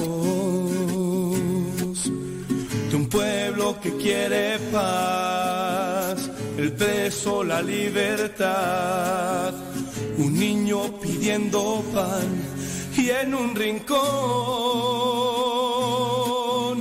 me escondo yo. Señor. Saludos a eh, eh, los que nos escuchan por Radio María, eh, este, ya, ya comenzó acá en, en la Ciudad de México. No he buscado yo, la verdad, si aquí en Texcoco se escucha. Yo no creo que se escuche. No creo porque estamos de un extremo a otro extremo, ¿verdad? Pero... Pues sí. Ah, qué cosas, hombre. Déjame ver si hay comentarios, preguntas ah, que podamos responder, ¿verdad? Oye, me, me escribió alguien de Venezuela por el Twitter y dice que ellos, ellos allá en Radio María nos escuchan los sábados y dice que le encanta el programa. Hoy en la mañana que me, cuando me preparé para estar acá mirando lo de lo que tenía que hacer y que me doy cuenta que YouTube se había caído. Eh, así es. Lo que casi no, no, había, no, me, no me había tocado ver. YouTube así. Lo bueno que lo grabé. Nomás estuvo un rato así, como que caído. Y ya después no. Dice. mm, Deja ver las personas que nos escriben de, Venezuela. Dice. Saludos, dice. eh, gracias por su programa sabatino. Nos alegran la vida. Dice en Venezuela. Dice mi mamá. y Yo lo escuchamos siempre. No cambie su forma de ser y de hablar mexicano. Es chévere. Amamos a México. Gracias, Jocelyn Hernández. Bueno, pues ahí está.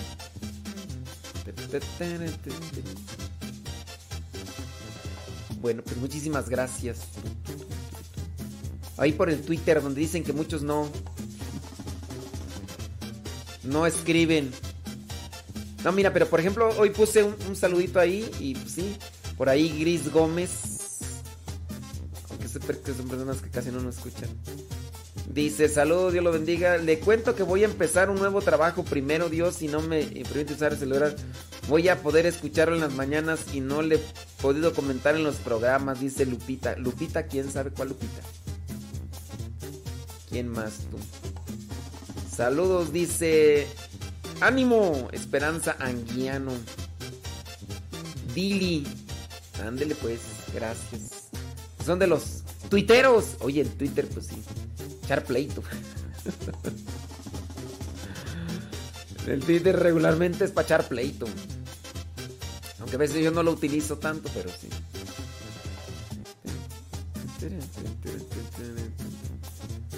Es que luego hasta para echar pleito hay que tener carisma. Para decir las cosas hay que tener carisma. Bueno.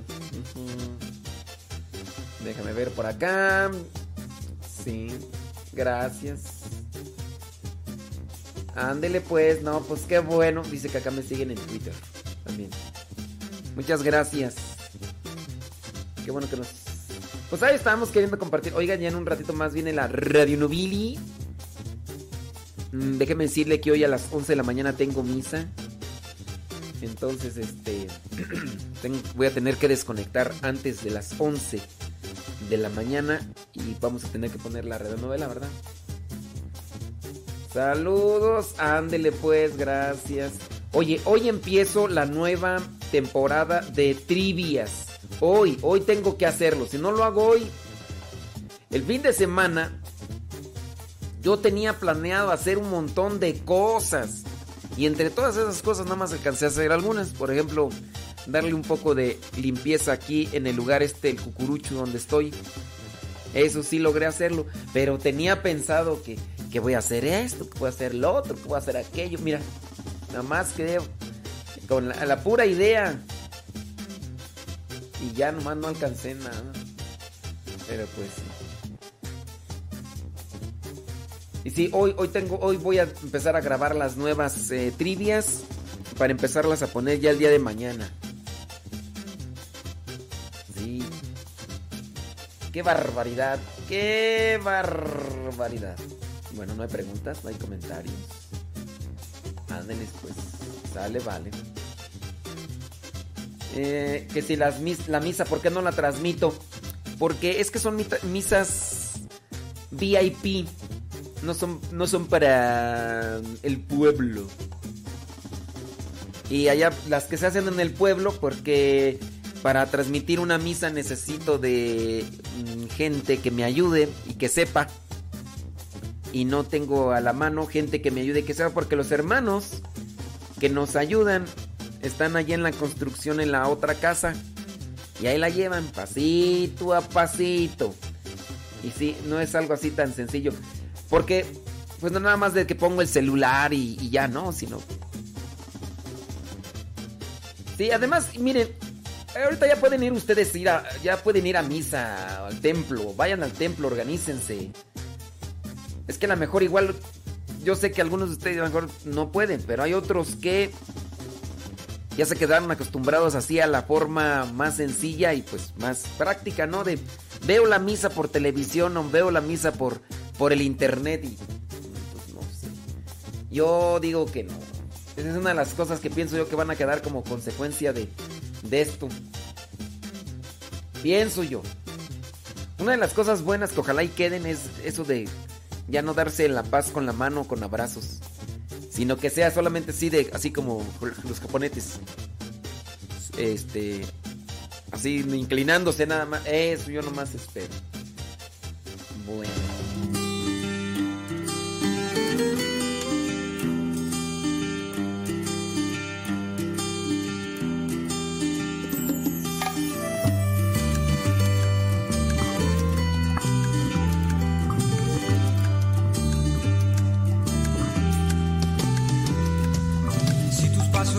Si tu camino inseguro está, si la mirada llevas caída, si la tristeza a tu lado está, si las noches se te hacen largas, si en tus días hay oscuridad, si necesitas un buen amigo, solo en Jesús lo podrás hallar. Él te levantará, su mano te dará, cuando te veas caído nuevas fuerzas te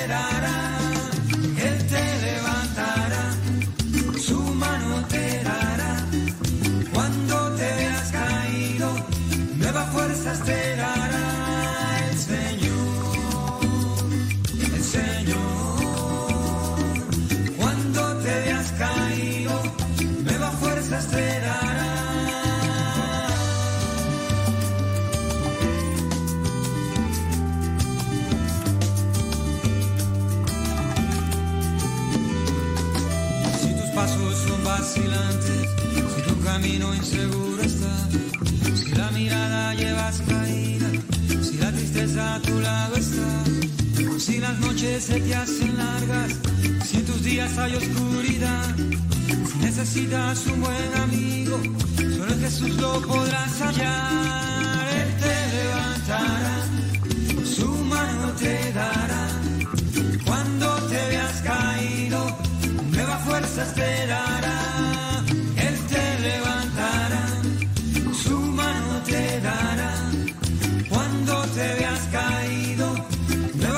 Notre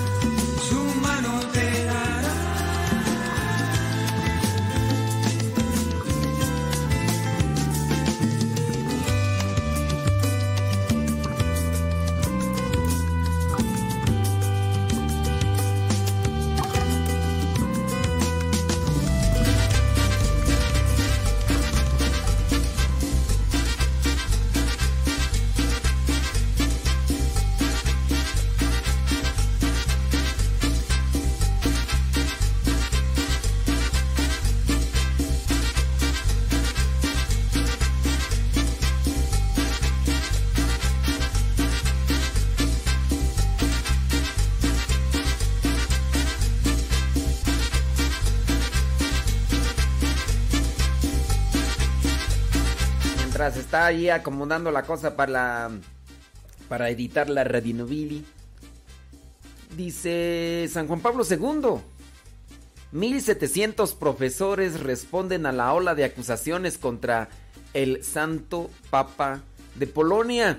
Para los jóvenes que nacieron después de su muerte, la imagen deformada, falsa y menospreciada del Papa podría convertirse en la única que conocerán. Cientos de profesores firmaron un llamamiento en defensa de San Juan Pablo II tras las críticas al Papa de Polonia a raíz del informe McCarrick. El llamamiento sin precedentes fue firmado por 1.700 profesores de universidades e institutos de investigación. Los firmantes incluyen, y ahí nos pone una lista de personas, dice. Es que en la actualidad, no sé si ustedes se han dado cuenta, que hay muchas personas que le dan credibilidad a lo que aparece en internet. Puede salir un documento el día de hoy que diga cierto tipo de acusaciones en contra de cualquier otra persona y muchos que no sepan, que no investigan, que puede ser que lo crean. Por ejemplo, que comiencen allá a mirar eh, lo que dijeron de San Junípero Serra. no sé si recuerdan, pero durante este año han derribado algunas estatuas de San Junípero Serra. A raíz de que muchos de los jóvenes llamados millennials comenzaron a leer algunas páginas de internet donde se acusa a el santo español que vino a México y que comenzó a evangelizar, donde se le acusa que hizo cosas deplorables, malas. Los millennials leen lo que dice ese blog o esas páginas, se lo creen y después comienzan a hacer destrozos, derrumbamientos de, en este caso, la estatua, la imagen de San Junípero Serra y también destrozos de algunas iglesias. ¿Por qué lo hicieron? Porque leyeron una página en internet. Creen lo que dice esa página en internet. Su enojo se enciende. Ellos comienzan a enardecerse y tómala. Lo mismo acá también sucede con lo que vendría a ser la figura del Papa Santo de Polonia, San Juan Pablo II. Alguien escribe por ahí algo y después comienzan ahí a decir un montón de cosas. Bueno, pues son situaciones, ¿verdad?, que denotan falta de sentido común, prudencia, de inteligencia y de madurez. Y que ahora también uno debe de tener cuidado. Porque, por ejemplo, si uno dice esta expresión, es falta de inteligencia. Uy, ¿qué? ¿Me estás diciendo que estoy, soy un retrasado mental? Eso es una ofensa. Y, y de todo ya se ofenden. ¿Cómo pues así las cosas? Bueno. Arzobispo de Guadalajara. Aunque la mayoría de las actividades han vuelto a la metrópoli, el arzobispo de Guadalajara, México, cardenal Francisco Robles Ortega, señaló que todavía no es momento de retomar las celebraciones sacramentales colectivas, como por ejemplo los bautizos, primeras comuniones, confirmaciones, ya que podrían registrarse contagios de COVID. Oye, pero a ver, yo nomás digo, no es una cuestión que que, sea como que confrontar al, al, cardenal Francisco Robles. Pero ciertamente se sabe de los contagios que se dan en los lugares donde se da aglomeración de gente. Pero así como tal, ¿que no habrá una forma de detectar así, de forma con estadísticas? ¿De qué manera se da el contagio así más frecuente? Cuando te das la mano, cuando te abrazas. Porque si el hecho de que digan, oye, a distancia de... Así es como te contagias. Los que están, por ejemplo, en misa, hay distancia, se ponen gel, traen tapabocas. Dicen, es que se expulsa el virus y anda en el ambiente. Y si son lugares abiertos. No sé, yo me gustaría, no sé, encontrar por ahí algo que dijera la forma así como se contagió esta, esta persona que se contagió, cómo se contagió. ¿Cómo se contagió? Por ejemplo, a mí me decía, decía un doctor que uno, un compañero suyo se había infectado porque había atendido directamente a uno que tenía el virus y que pues lo había tocado como era doctor, tuvo que eh, levantarlo y, hacer varias cosas, digo. Entonces ya hubo un contacto directo de mucha cercanía y si no hubo... Pero acá, digo, en lo, en lo de la misa, si solamente se quita la, el tapabocas para recibir la comunión, no sé, creo yo que debería, debería de darse así ya la manera... Porque sí dicen que uy, agarraste um, esta hoja y, y, ya. Digo, ¿sí será así como tal? Bueno, la cuestión es de que dicen allá que todavía no habrá eh, sacramentos así, de forma masiva. Hay una señalación, Daniel Araza habla del daño que causa el hedonismo y la pérdida de sentido de pecado en la sociedad. Dice que una parroquia sin confesión está muerta. Daniel Araza, periodista y doctor en ciencias sociales. Él es papá de siete chamacos. Ha publicado más de 30 libros, en su mayoría de historia contemporánea de temas familiares. Es presidente de la plataforma de la, de la familia en la acción. Dice, dijo que en España no la iba a reconocer. La cuestión es de que está diciendo que... mm, que- Ah, que la confesión es... Todo está influyendo de una forma continua luego de que los gobiernos llegaron a plasmar... ah. Bueno, está haciendo una exhortación. Está interesante el artículo. Ya después lo vamos a leer bien.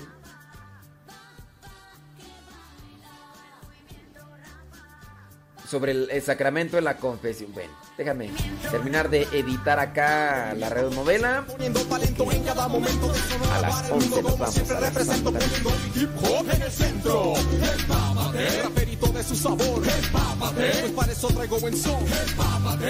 trae la sensación.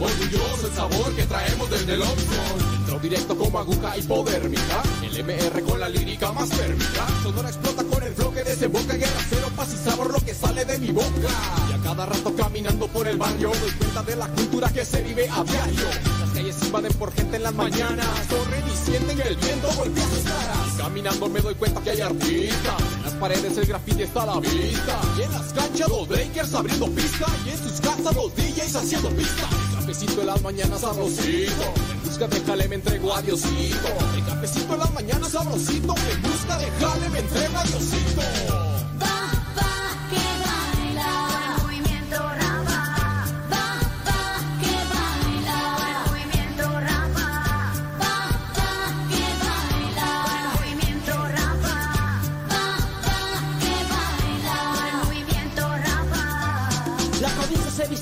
Escucha, ve y calla. El concepto se ensambla cada vez que tuvo la casa. Hacemos trayectoria con nuestra vida diaria. Sonido exacto, tirando palabras, yo sigo llegando. Siempre con un toque fuerte y la mirada como siempre al frente. Sonora es el ambiente con el estilo potente. En Option Kids me encuentras con los compás como siempre. Damos un poco de sabor, en esto damos lo mejor. Así que sube tu mano, prendete, sigue gozando. La música está sonando, vamos todos a lavarlo. Así que sube tu mano, prendete, sigue gozando. La música está sonando, vamos todos a lavarlo. Así que empápate de mi flow con sabor. Movimiento rapa, pone siempre el color. Empápate, raperito de su sabor. Empápate, pues para eso traigo buen son. Empápate, pues Cristo trae la sensación. Orgulloso el sabor que traemos desde el Oxford. Empápate, raperito de su sabor. Empápate, pues para eso traigo buen son. Empápate, pues Cristo trae la sensación. Orgulloso el sabor que traemos desde el Oxford. Música de barrio, es por ti que aquí estamos. MR, continuamos, pídela y nosotros te damos. El estilo preservamos, un buen rap es lo que creamos. Buen camino nos forjamos desde que él lo encontramos. Esto nunca va a parar, no tiene vuelta para atrás. Seguiremos dando todo en la tarima y en la vida. Siempre la mirada fija al objetivo. Agradeciéndole al Señor, estás conmigo. Vete preparando, vete empapando de esto. Vete acostumbrando a escuchar más seguido esto. Mira que yo quiero darle gloria a él. Que yo quiero hacer esto crecer. Este movimiento se encuentra creciendo. Únete ya, vamos a vencer. Quiero que te papes de este buen sonido. Que viene acompañado de la gracia del divino. 44 minutos después de la hora. Ya estamos a punto, ya estamos terminando de, de hacer la edición de la radionovela. Ya está renderizando y ya. Mm, dice por acá, dice... Dice que su sobrino agarró el virus y su mamá se acostaba en su cama de él cuando él se iba a trabajar. Bueno, pero es que se acostaba, ¿no? Si el, el sobrino se acostaba ahí, pues ahí estaba el virus, ¿no? Y se acostaba. Saludos, don David Trejo, qué milagro.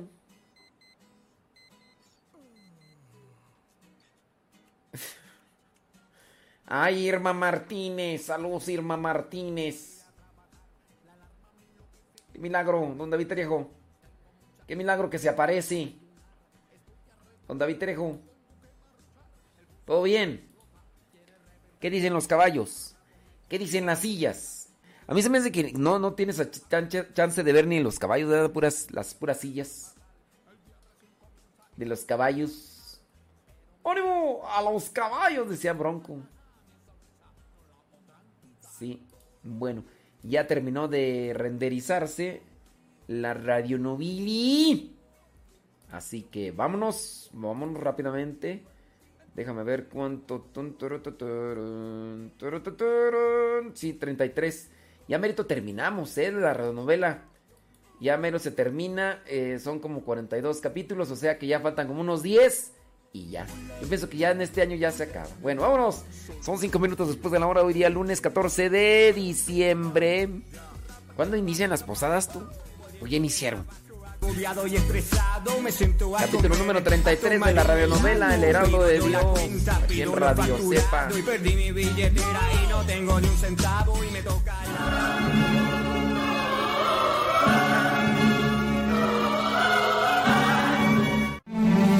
Desde que Eloy Alfaro llegó a Guayaquil a bordo del vapor fluvial Olmedo, llamado desde Centroamérica para que se hiciera cargo del gobierno, a nombre de una revolución que durante años había venido luchando por conseguir el poder, Alfaro formó un gabinete que tuvo algunas oposiciones y que marcaron desde el comienzo algunas disensiones entre los liberales.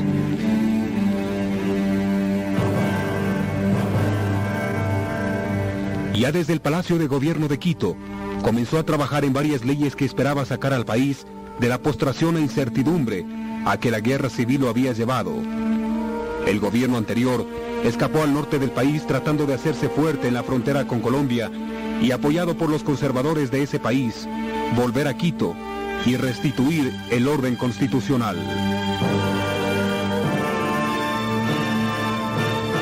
Pase, pase, padre Matobelle, y tome asiento. Por lo menos un momento vamos a poder conversar sobre tantas cosas. Sí, ilustrísima. He venido a su llamado porque yo también tengo algunas cosas que consultarle. Ah, ¿Qué cantidad de sucesos hemos tenido que vivir en estos meses? Ya ve usted, combates, abusos de las nuevas autoridades y no pocos levantamientos del pueblo para defenderse de los liberales. Allí tenemos al jefe supremo. Ha librado a los indígenas del impuesto que tenían que pagar al Estado. Y a la vez ha sido ascendido a general de división. Así me he enterado. No sé a dónde van a llegar con todo esto. Imagínese, reverencia. Ya sabemos que está programado un congreso internacional para buscar colaboración entre otros países para ayuda mutua. Y no solo para eso, reverencia, sino también para pedir la libertad de Cuba. Hmm, Seguramente no conseguirán nada, porque tengo conocimiento que varios grupos en armas que defienden la religión van a levantar y, y, eh, iniciar una lucha. Y como si fuera poco, ha causado escándalo la forma como ha sido faltado respeto el arzobispo González Calisto. Me enteré por una carta que el propio prelado me envió y en la que se queja amargamente sobre lo acontecido. Yo debí haber muerto en la memorable noche del jueves 25 del pasado, porque sobre mi cabeza y en torno mío cayeron para despedazarme innumerables puñales y machetes en manos de hombres ebrios de licor y furia satánica. Era como una oveja en medio de lobos asesinos. El pobre obispo. Y me dice algo más. El arzobispo me dice, véngase a Quito, tengo necesidad de su presencia. No le ofrezco dignidades brillantes, porque solo tengo abrojos y espinas. Usted es amante del martirio. Ni recibirá en mi diócesis corona de esmeraldas ni de perlas, pero quizá sí la palabra de los mártires. Véngase, sea mi Cirineo, piense en Dios, medite y resuelva. Todo eso es lo que me dice. Pero ya sabe usted, querido Julio, que eso no sería posible. Y más ahora que tenemos esta dura emergencia. Allá nuestro prelado tiene sus canónigos. sus ayudantes. Yo aquí solo lo tengo a usted y a un poco de sacerdotes dispuestos a la lucha nada más. Lo sé, ilustrísima. Por eso me quedo en Cuenca, porque creo que por ahora soy más necesario aquí que en otra parte. Le llamé Padre Matovelle porque quiero que tenga conocimiento de algo que se está comentando en voz baja, pero que es posible tenga fundamento. Mm, El jefe liberal, que está por ahora dominando la situación en Cuenca, lo ha puesto a usted en una lista de activistas que estuvieron con fusil al hombro en la defensa de la ciudad. Ya había tenido algunas referencias por eso, ilustrísima. Y usted sabe que eso no es verdad. Claro que lo sé, pero a ellos no les importa eso. Dicen que estaba usted eh, disparando en las barricadas. Es verdad que estuve en las barricadas, pero junto a los combatientes cristianos que en cualquier momento iban a necesitar del auxilio y el perdón de los pecados. Usted estuvo arriesgando su vida, padre, defendiendo junto con los católicos cuencanos sus ideales. Pero hay que tener cuidado ahora que ya pasaron esos graves momentos. No sé cómo puedo hacer para agradar a los gobernantes actuales. Tengo que seguir trabajando igual que todos los días. Lo sé y lo apoyo, reverencia. Pero hágame saber cualquier noticia que haya sobre este problema, ¿eh? Lo mantendré informado, padre. Esperamos que la Reina Poderosa del Cielo salve a la patria en no lejano día del fiero yugo del radicalismo y la encamine por la senda de la verdadera religión cristiana.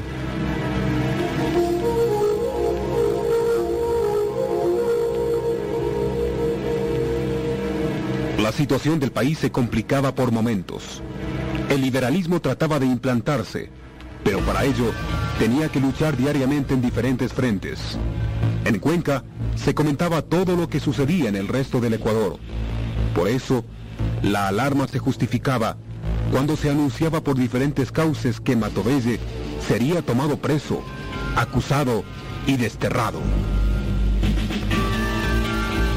Con todo, una paz interior le cubría el alma y lo mantenía sereno. Todo puede suceder una vez que las fuerzas del mal han abatido sobre la patria. Y aunque Alfaro ha tratado de relacionarse con el Vaticano para ofrecer garantías al catolicismo y se interesa por la beatificación de Mariana de Jesús, en cambio aquí en el país las cosas están sucediendo de otra manera. Todos sabemos en realidad que no hay que creer en las ofertas del gobierno. Si ha ofrecido elecciones libres, en cambio ha quitado la posibilidad de que los eclesiásticos volvamos a participar de los congresos como representantes de las provincias. Ya ve usted, querido Julio, cómo han asesinado al periodista Víctor León Vivar en el cementerio de Quito a las cuatro de la mañana de la manera más aleve y misericorde. Pobre Víctor. Siempre fue un gran amigo y un católico a carta cabal. Y con él aquí en Cuenca se asesinó al comandante Guillén de la forma más inhumana. Oh, la lista es interminable, padre. Se fusila en Guayaquil, en Celica, se baña a los prisioneros con agua helada en las madrugadas, se recluta ciudadanos pacíficos y se los lleva a morir por ideales desconocidos o antagónicos. Y la forma como se trata a las órdenes religiosas es tremendo. No hay ninguna garantía. Se ha atacado a frailes y hasta se quiere reglamentar el uso de las campanas en las iglesias. Se expulsó a los capuchinos de Ibarra. A los salesianos se los ha mandado por medio de la selva hasta llegar al océano. Y en Quito. Ay, en Quito se trató de sacar desterrados a los franciscanos. Pero el pueblo se opuso al ultraje. Y hay algo más terrible todavía. Se ha sacado a los jesuitas de las misiones del Napo y también a los franciscanos de las poblaciones orientales. Allí están las noticias alarmantes. Anteayer se expulsa a las hermanas del buen pastor y se han cerrado las escuelas de los hermanos cristianos. Me alegro saber que el eminente historiador González Suárez ha sido nombrado obispo en Ibarra. Es un buen amigo, inteligente, piadoso y sobre todo de insobornable criterio histórico. Sé que también ese prelado lo ha invitado a usted para que acuda a su diócesis. Sí, el particular se lo di a conocer oportunamente. Monseñor González Suárez me escribió invitándome a establecer un convento de oblatos en Otavalo, donde me daba todas las clases de facilidades. ¿Y qué le contestó usted, Julio? Que por ahora me era difícil acceder a su petición. Los oblatos deben hoy, y por hoy, cuidar lo creado, mantener la diligencia y disciplina logradas. Por eso no será posible aceptar su gentil invitación.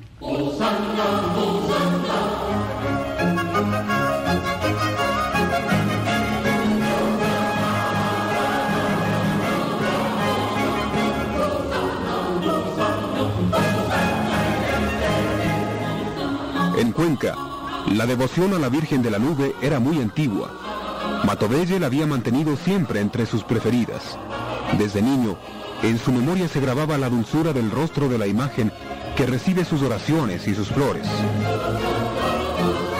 Para 1896, reinicia con el pueblo una movilización espiritual en homenaje a la Virgen de la Nube.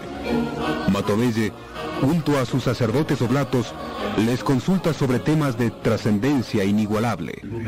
Hermanos en Cristo, nos he reunido por un motivo muy especial.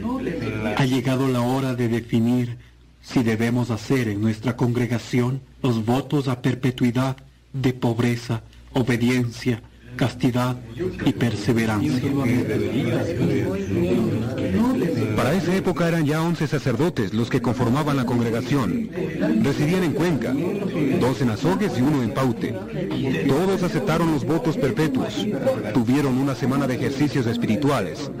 Se redactaron las reglas para someterlas a su aprobación y se las entregó al administrador apostólico. Dentro de poco celebraremos el segundo centenario del milagro de Nuestra Señora de la Nube.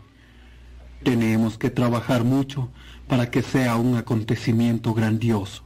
Será una demostración de que Cuenca, a pesar de estar humillada en su desarrollo católico, está siempre con la Madre del Cielo. He escrito un poema a la Virgen. Mira, te lo leeré. Ven, mística nube, ven, cándida rosa, ven, Madre amorosa, ven, Reina de amor, Reina de nuestra tierra, Reina de nuestro suelo, oh Reina del cielo, oh Madre de Dios.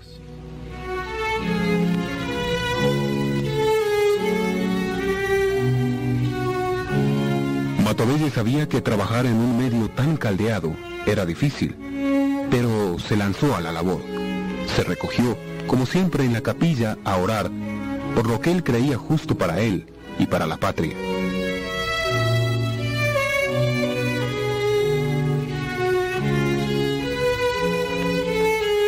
Jesús mío, vos consentisteis morir en una cruz por mi amor, yo consiento en la muerte y en todos los padecimientos y trabajos que le acompañan, por amor de vos. Os ofrezco, Señor, mi vida. Pronto estoy a abandonarla en el instante que queráis y del modo que dispongáis. Hágase vuestra voluntad y no la mía.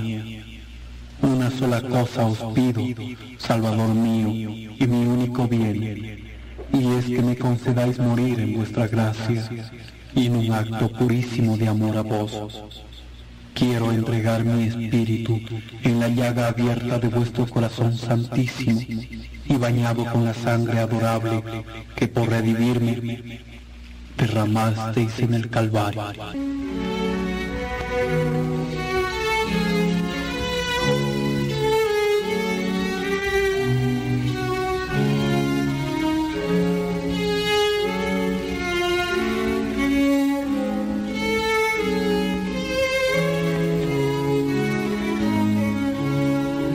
En Cuenca se preparaba con ahínco la celebración de la Virgen de la Nube, un hecho sacrílego conmovió los cimientos de la vida religiosa del país. En Riobamba, un grupo de soldados alfaristas ingresa al templo de San Felipe en Riobamba y comete excesos lamentables y repudiables.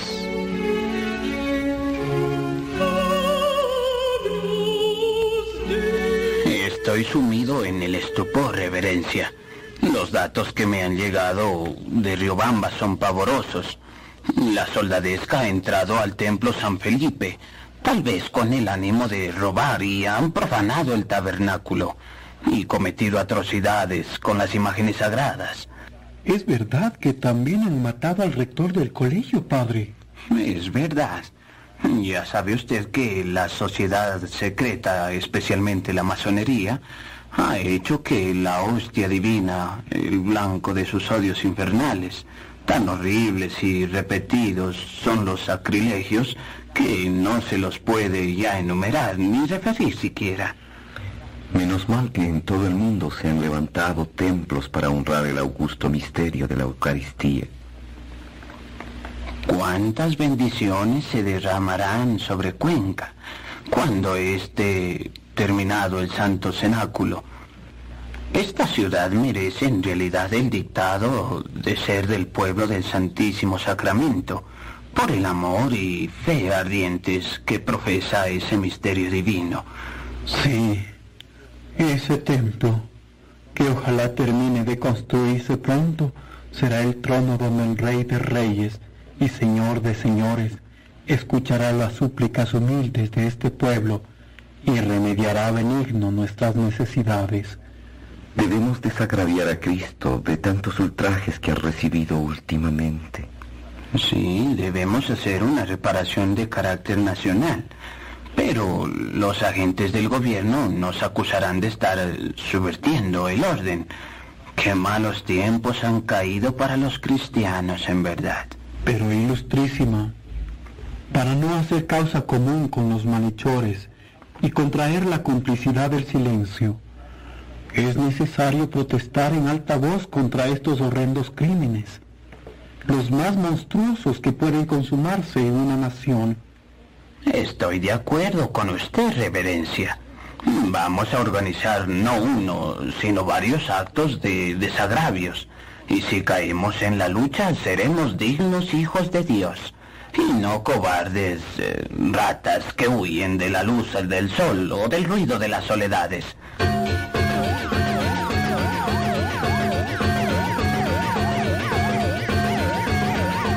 Para los oblatos la situación se tornó muy espinosa en Azogues. Varios enemigos de la obra y de los éxitos que habían obtenido comenzaron a intrigar y a perseguirlos. Preocupado por la situación creada, el superior de la casa de esa ciudad acudió a consultar al padre Matovelle sobre la situación. Hay una constante acción de hostigamiento, padre, para nuestra casa y nuestras labores. No hay día en que no se produzca una provocación, un insulto, y hasta en las paredes de nuestra casa se han inscrito frases contra la religión. Igual que aquí, reverencia, son las armas que usa el demonio para amedrentar a los fieles, para acallar la voz del Espíritu. Pero hay que resistir con el nombre de Dios en los labios. Hay candidatos a la asamblea de profundos sentimientos católicos que pueden ganar si los ayudamos. Por eso quería obtener de usted su consentimiento, padre. Le diré que en los asuntos de política radical guarde la más exquisita prudencia. No provoque nada más a los señoritos del gobierno, pero conserve con dignidad su puesto. Haré lo que usted me indica, padre, pero no es fácil conservar la calma cuando hay ataques tan directos y que causan tanto daño. Mayor mérito habrá en saber controlarse, Padre. Nuestra Señora de los Dolores nos ha obsequiado con esta pequeña tribulación. Bendigamos al cielo por esta espina, por esta espina de la corona del Salvador, y oremos por nuestros perseguidores. En este trance, lo mejor que se puede hacer es callar. No se defiendan. Ahora no son ustedes los que deben tomar la defensa. sino los buenos católicos.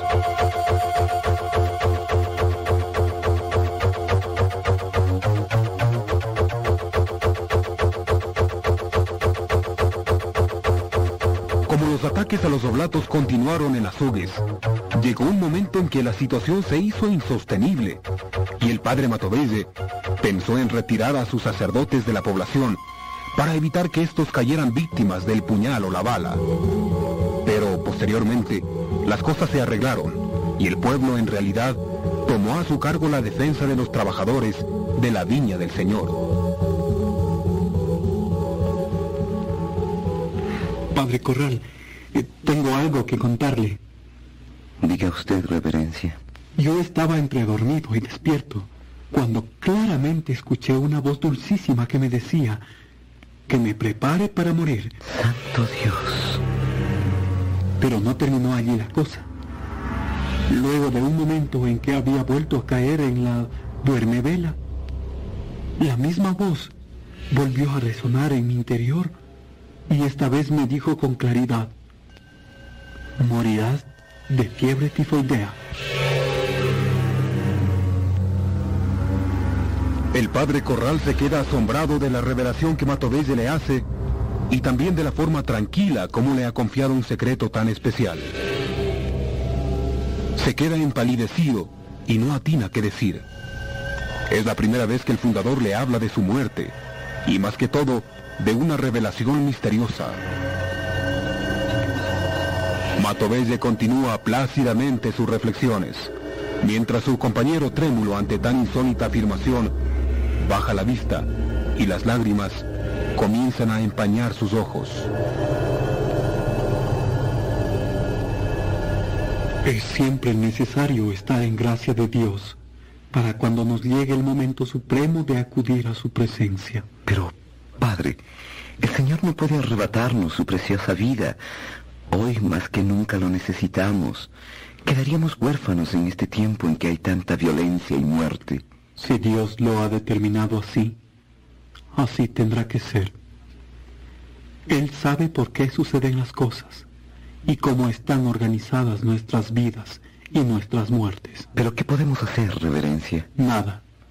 Solamente prepararme para el tránsito final. Haré desde mañana los últimos ejercicios espirituales. No quiero presentarme ante mi Creador con ninguna mancha sobre mi alma. Dios, no permita semejante calamidad. Oh Virgen Santísima, detén tu mandato. Interven ante tu Santísimo Hijo para que nuestro Padre no muera, que no nos abandone.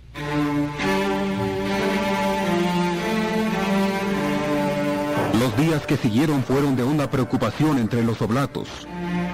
Tanto Arriaga y Corral, para no causar inquietud entre los otros miembros de la comunidad, callaron.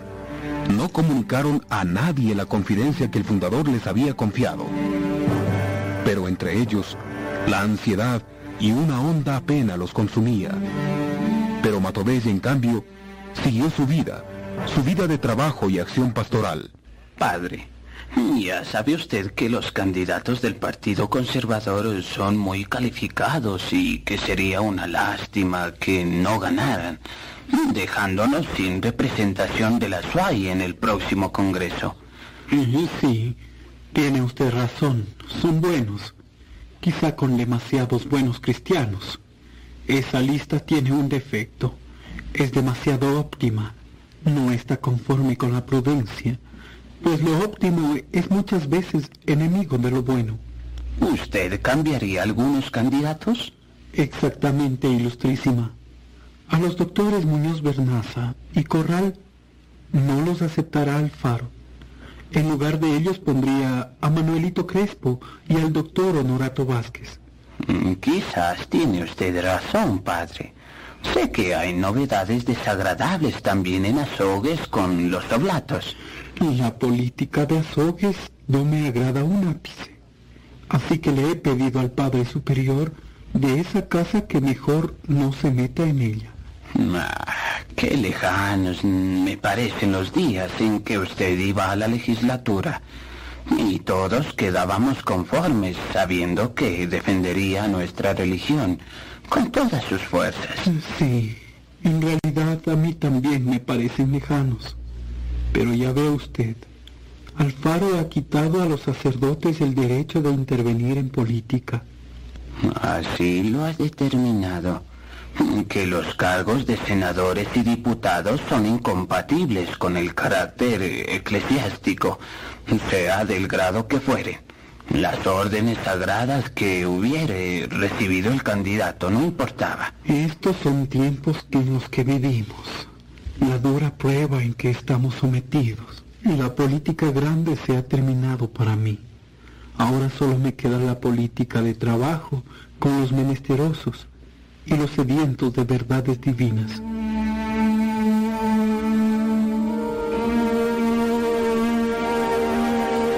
Pero algo sumamente extraño llegó a suceder en el convento de los Oblatos en los días siguientes. El padre Rodolfo Álvarez cayó enfermo y los médicos dictaminaron que era grave y que había que esperar lo peor. Santo Dios. Entonces, el dictamen no tiene apelación. Nuestro hermano está atacado de... Tifoidea, tifoidea, reverencia.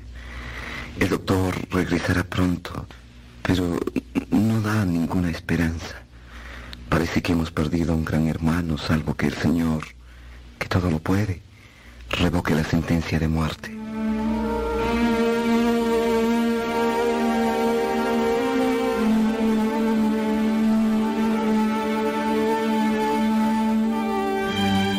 Pocas horas después, fallecía el sacerdote Rodolfo Álvarez. La ciencia médica no pudo hacer nada por salvarlo.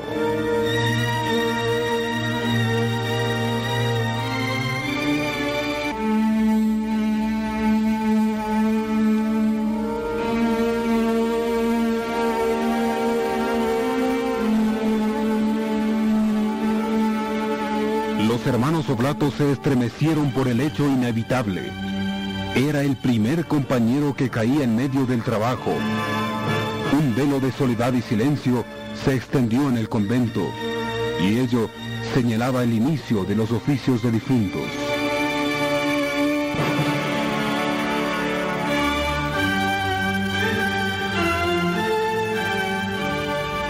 Reverencia, lo esperamos para la misa. Sí, padre.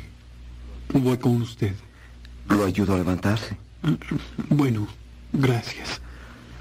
Estoy anonadado. Todo lo esperaba. Menos esa demostración de la piedad divina.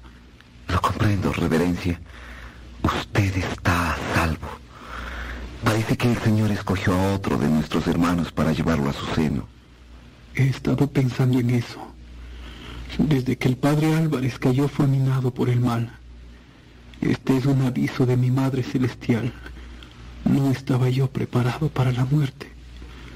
Y la dulcísima Madre me alcanzó que el Señor tomase otra alma, ya en sazón, y me prolongase la vida por algunos años más.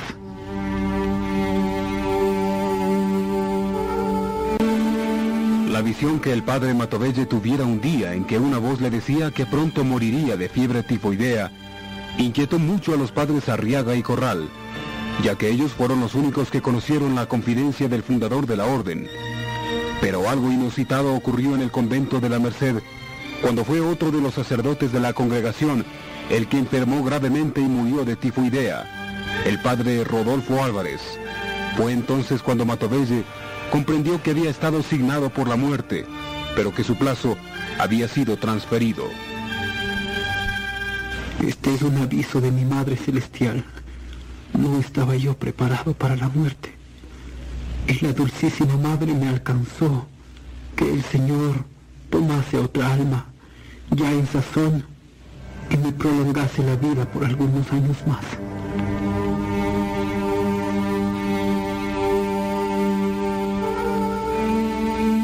Después de ese incidente tan revelador, Matovelle comenzó a entregarse más a la organización de la Casa de Novicios y de las Madres Oblatas.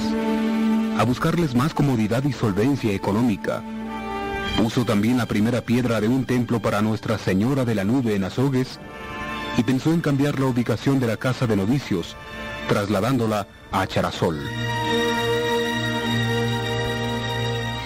Ahora el gobierno está interesado en la construcción de una línea férrea entre Guayaquil y Quito, pero ha recibido la oposición de muchos conservadores. ¿Y por qué? Si el gran García Moreno ya pensó en hacerla también. Dicen que ese monstruo de metal subirá de la costa a la sierra la herejía y las ideas disociadoras. El progreso en muchas cosas no puede ser detenido, pero en verdad García Moreno ya lo quiso realizar y lo hubiera logrado si el machete asesino no le hubiera quitado la vida. La diócesis, reverencia, nos ha insinuado hacer una colecta para ayudar a los perjudicados del incendio de Guayaquil. Hay que hacer algo grande para salvarlos de la miseria en que han quedado tantas familias que no tienen la culpa de que la masonería se haya instalado en su castigada ciudad. Porque es un castigo sin lugar a dudas lo que el Señor ha querido demostrar con ese flagelo terrible. 80 manzanas reducidas a cenizas en solo 24 horas. Es una catástrofe. Un incendio antes de instalarse la Convención Nacional. Convención en que se trató las reformas introducidas en el concordato firmado en 1862 por García Moreno. Allí tienen ustedes la prueba. En ese congreso se trató de que eclesiásticos extranjeros no ejercieran prelacía alguna, como también que no administraran bienes de institutos monásticos. Aunque el general Alfaro sea ya presidente de la República, no han dejado de producirse varios intentos para derrocarlo por parte de grupos conservadores a lo largo de la sierra. Y seguirán produciéndose. Tengo datos de que un grupo de patriotas prepara un ataque a Cuenca para librarla de las garras del radicalismo. ¿Un ataque armado, reverencia? Eh, sí. Un número no determinado de conservadores están decididos a morir si es necesario para librar a Cuenca de las tropelías de la soldadesca liberal. ¿Y no se sabe cuándo se realizará el ataque? No. Y además es un dato muy confidencial. Espero que ustedes sepan guardarlo como tal. Sería una lástima que una infidencia echara a perder los planes de devolvernos al culto y la religiosidad que tan venida a menos está ahora en esta ciudad. Comprendemos, padre. No saldrá ni una sola palabra de nosotros. La conversación entre los tres compañeros sacerdotes es cauta. Entre ellos hay gran confianza, pero sienten sobre sí como si una vigilancia oculta los observara. Por eso, sin querer, bajan la voz. Miran a los extremos como para asegurarse de que nadie los escucha. Y aunque saben que son precauciones innecesarias, casi no pueden evitarlo. Una de las cosas que más hemos lamentado el otro día, tanto con los hermanos de las escuelas cristianas como con las madres de la Providencia, es que la educación en el Ecuador ha sufrido un durísimo golpe del que nunca logrará reponerse. Y es así. Con la tal ley de educación laica, gratuita y obligatoria, educación sin Dios, los niños y jóvenes estarán ciegos, esclavos de sus pasiones y de los gobernantes que los utilizarán para sus protervos fines políticos y anticatólicos. Dios volverá a tener compasión de esta república que le pertenece y que le ama, que siempre le ha amado a pesar de algunos malos hijos que la denigran. Voy a confiarles un sueño visionario que tuve la noche del sábado pasado. Soñé que andaba perseguido por regiones desoladas.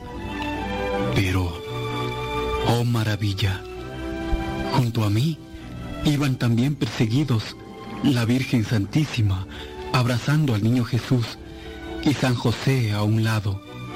Vino la noche y todos tuvimos que detenernos para dormir en algún lugar desconocido y agreste. La Santísima Virgen y el niño, vestidos como estaban, se recostaron a dormir sobre el duro suelo. San José y yo nos alejamos un poco y descansamos igualmente vestidos sobre el monte.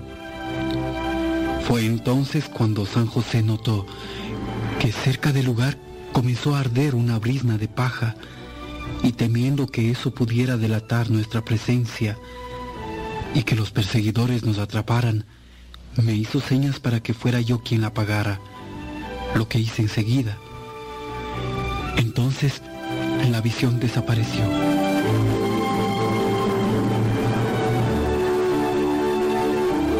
Los dos sacerdotes que lo escuchan han quedado atónitos de la cantidad de significados que pueden cerrar el sueño que acaba de narrarles Matovelle. No se animan a hablar, esperando que sea el padre fundador quien siga en la explicación que ellos esperan expectantes. Ese sueño me ha demostrado una cosa posible que ya se viene anunciando insistentemente. ¿A qué se refiere, reverencia? Creo que es un aviso de que tendré que sufrir persecución dentro de poco.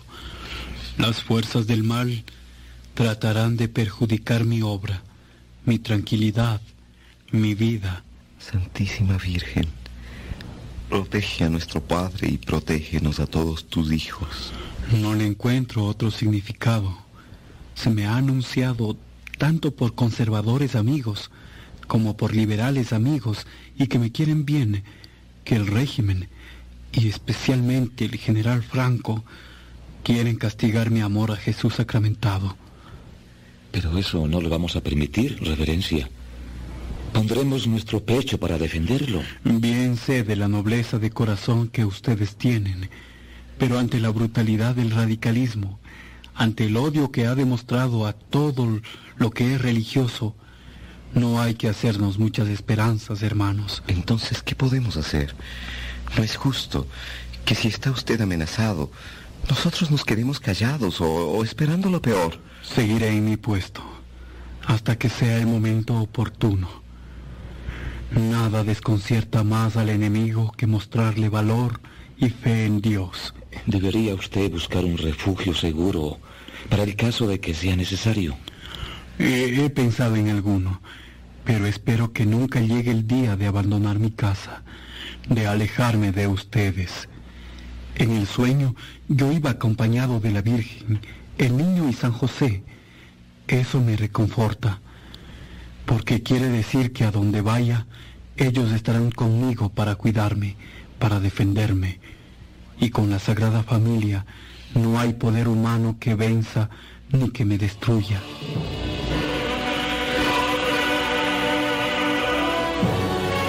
Mas los hechos se desarrollaron de manera imprevista.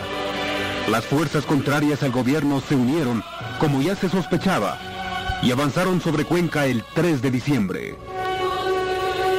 La ciudad se conmovió ante la expectativa de la guerra nuevamente encendida.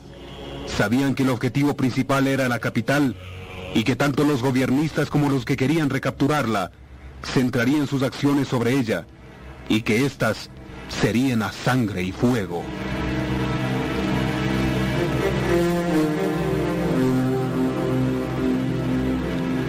La guerra nuevamente está golpeando las puertas de la ciudad, Padre Corral, y no hemos tomado provisiones suficientes. ¿Dónde está el Padre Matovelle? Salió donde las Madres Oblatas, pero no debe tardar en regresar. Entonces ya estará advertido que las acciones han sido abiertas sobre Cuenca por Antonio Vega, Rafael Arízaga y Alberto Muñoz Barnaza. Debe saberlo, ya que todo Cuenca no habla sino de eso.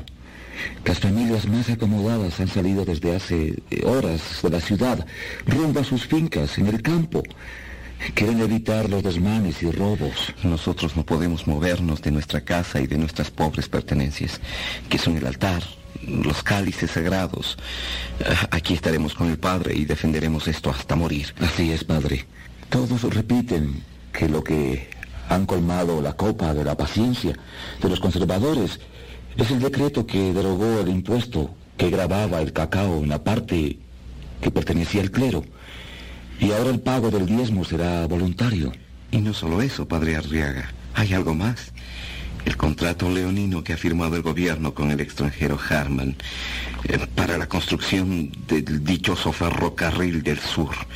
Serán miles y miles miles de libras esterlinas que irán a enriquecer a los amigos del gobierno. Todo, todo eso. Nuestros abusos contra conventos, curas y religiosos han empujado a esos jóvenes a tratar de salvar por lo menos a Cuenca de tanta infamia. Guardemos los ornamentos sagrados en un lugar más seguro, para evitar que alguien se atreva a tratar de profanarlos. Venga, venga, ayúdeme usted. Vamos, padre. Las acciones se desarrollaron en algunos días, y aunque las tropas que atacaban Cuenca eran poco numerosas, estaban imbuidas de un fervor religioso inusitado. Las fuerzas del gobierno, mejor armadas, más numerosas y con jefes experimentados, resistieron reciamente el empuje de los conservadores.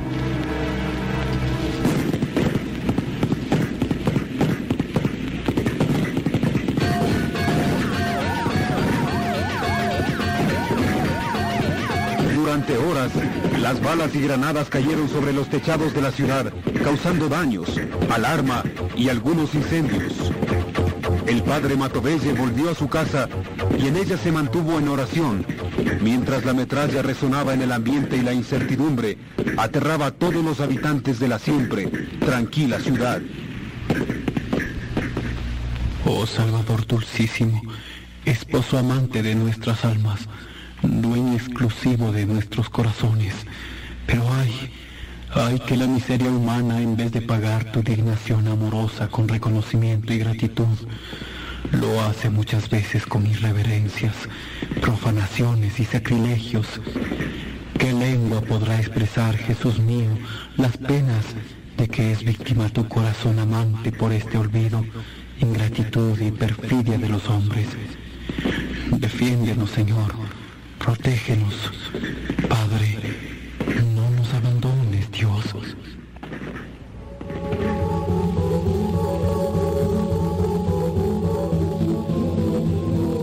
La ciudad vivió largos momentos de angustia, que sumaron varios días. Pero cuando estaba ya al punto de entregar sus guarniciones y los cuarteles hubieran tenido que rendirse, se supo que desde Riobamba se había destacado un batallón de veteranos al mando del general Manuel Antonio Franco.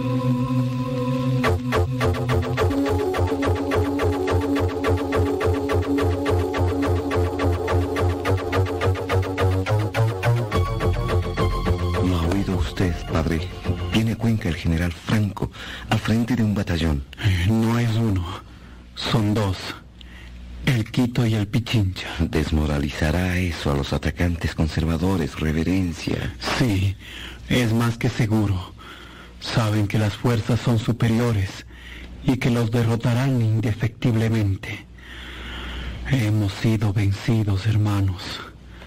Y ahora habrá que esperar las peores represalias del general Franco. Padre, ese general es quien quiere a usted tenerlo prisionero y quizá atente contra su vida. Eh, sí, padre, es el mismo. Y ahora estará en Cuenca en pocas horas. La suerte está sellada para los católicos, a quienes sobre todo solo nos queda la misericordia divina.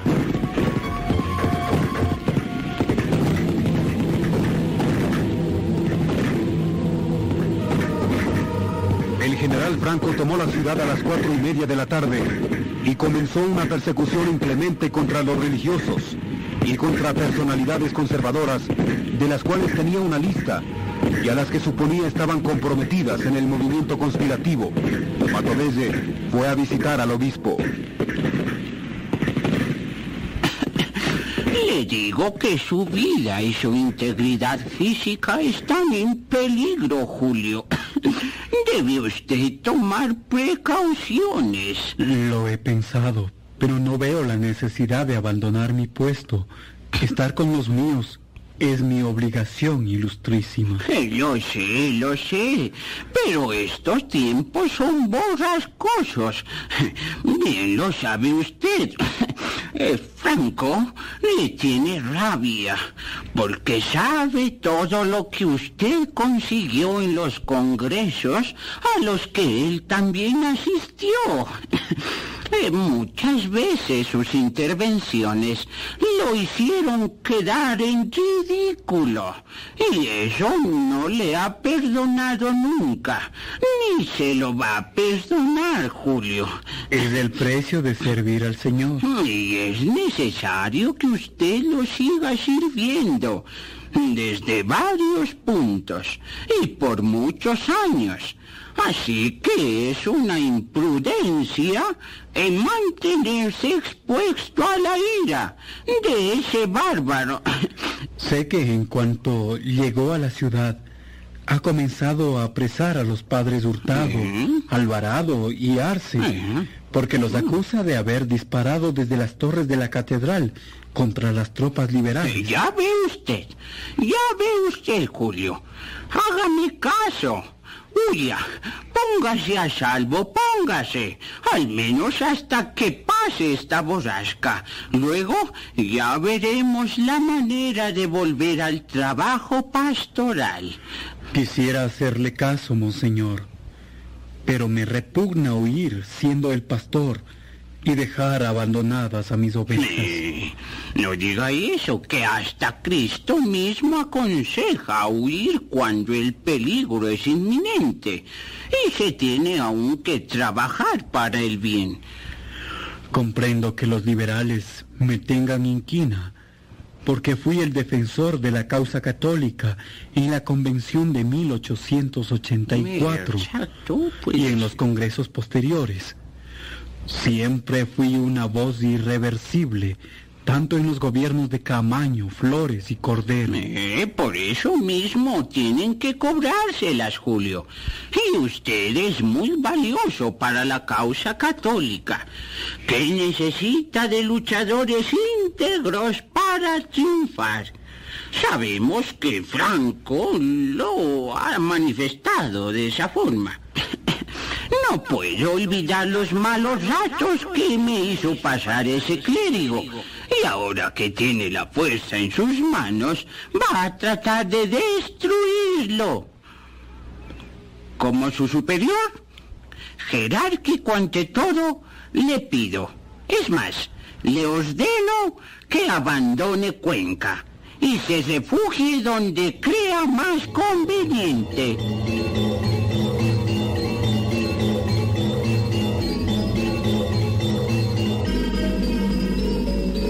Matovesi argumentaba que no debía abandonar la ciudad en la que no participaba en política.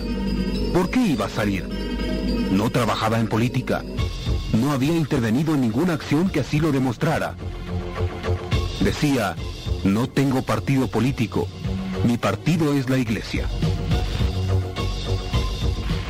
Vuelvo a repetirle, Julio.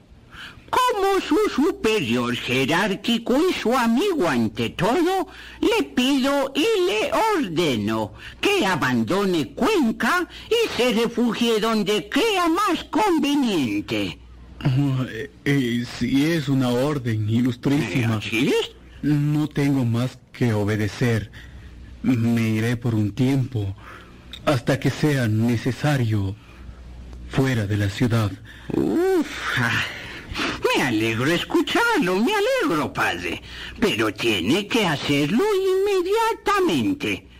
No tardarán en echar sobre sus pasos una jauría de sabuesos. Sí, padre. Saldré esta misma tarde y que Dios y usted me bendigan. Que Él nos vuelva a reunir lo antes posible bajo las luces maravillosas del altar y la mirada bondadosa de nuestra Madre, la Virgen de la Nube.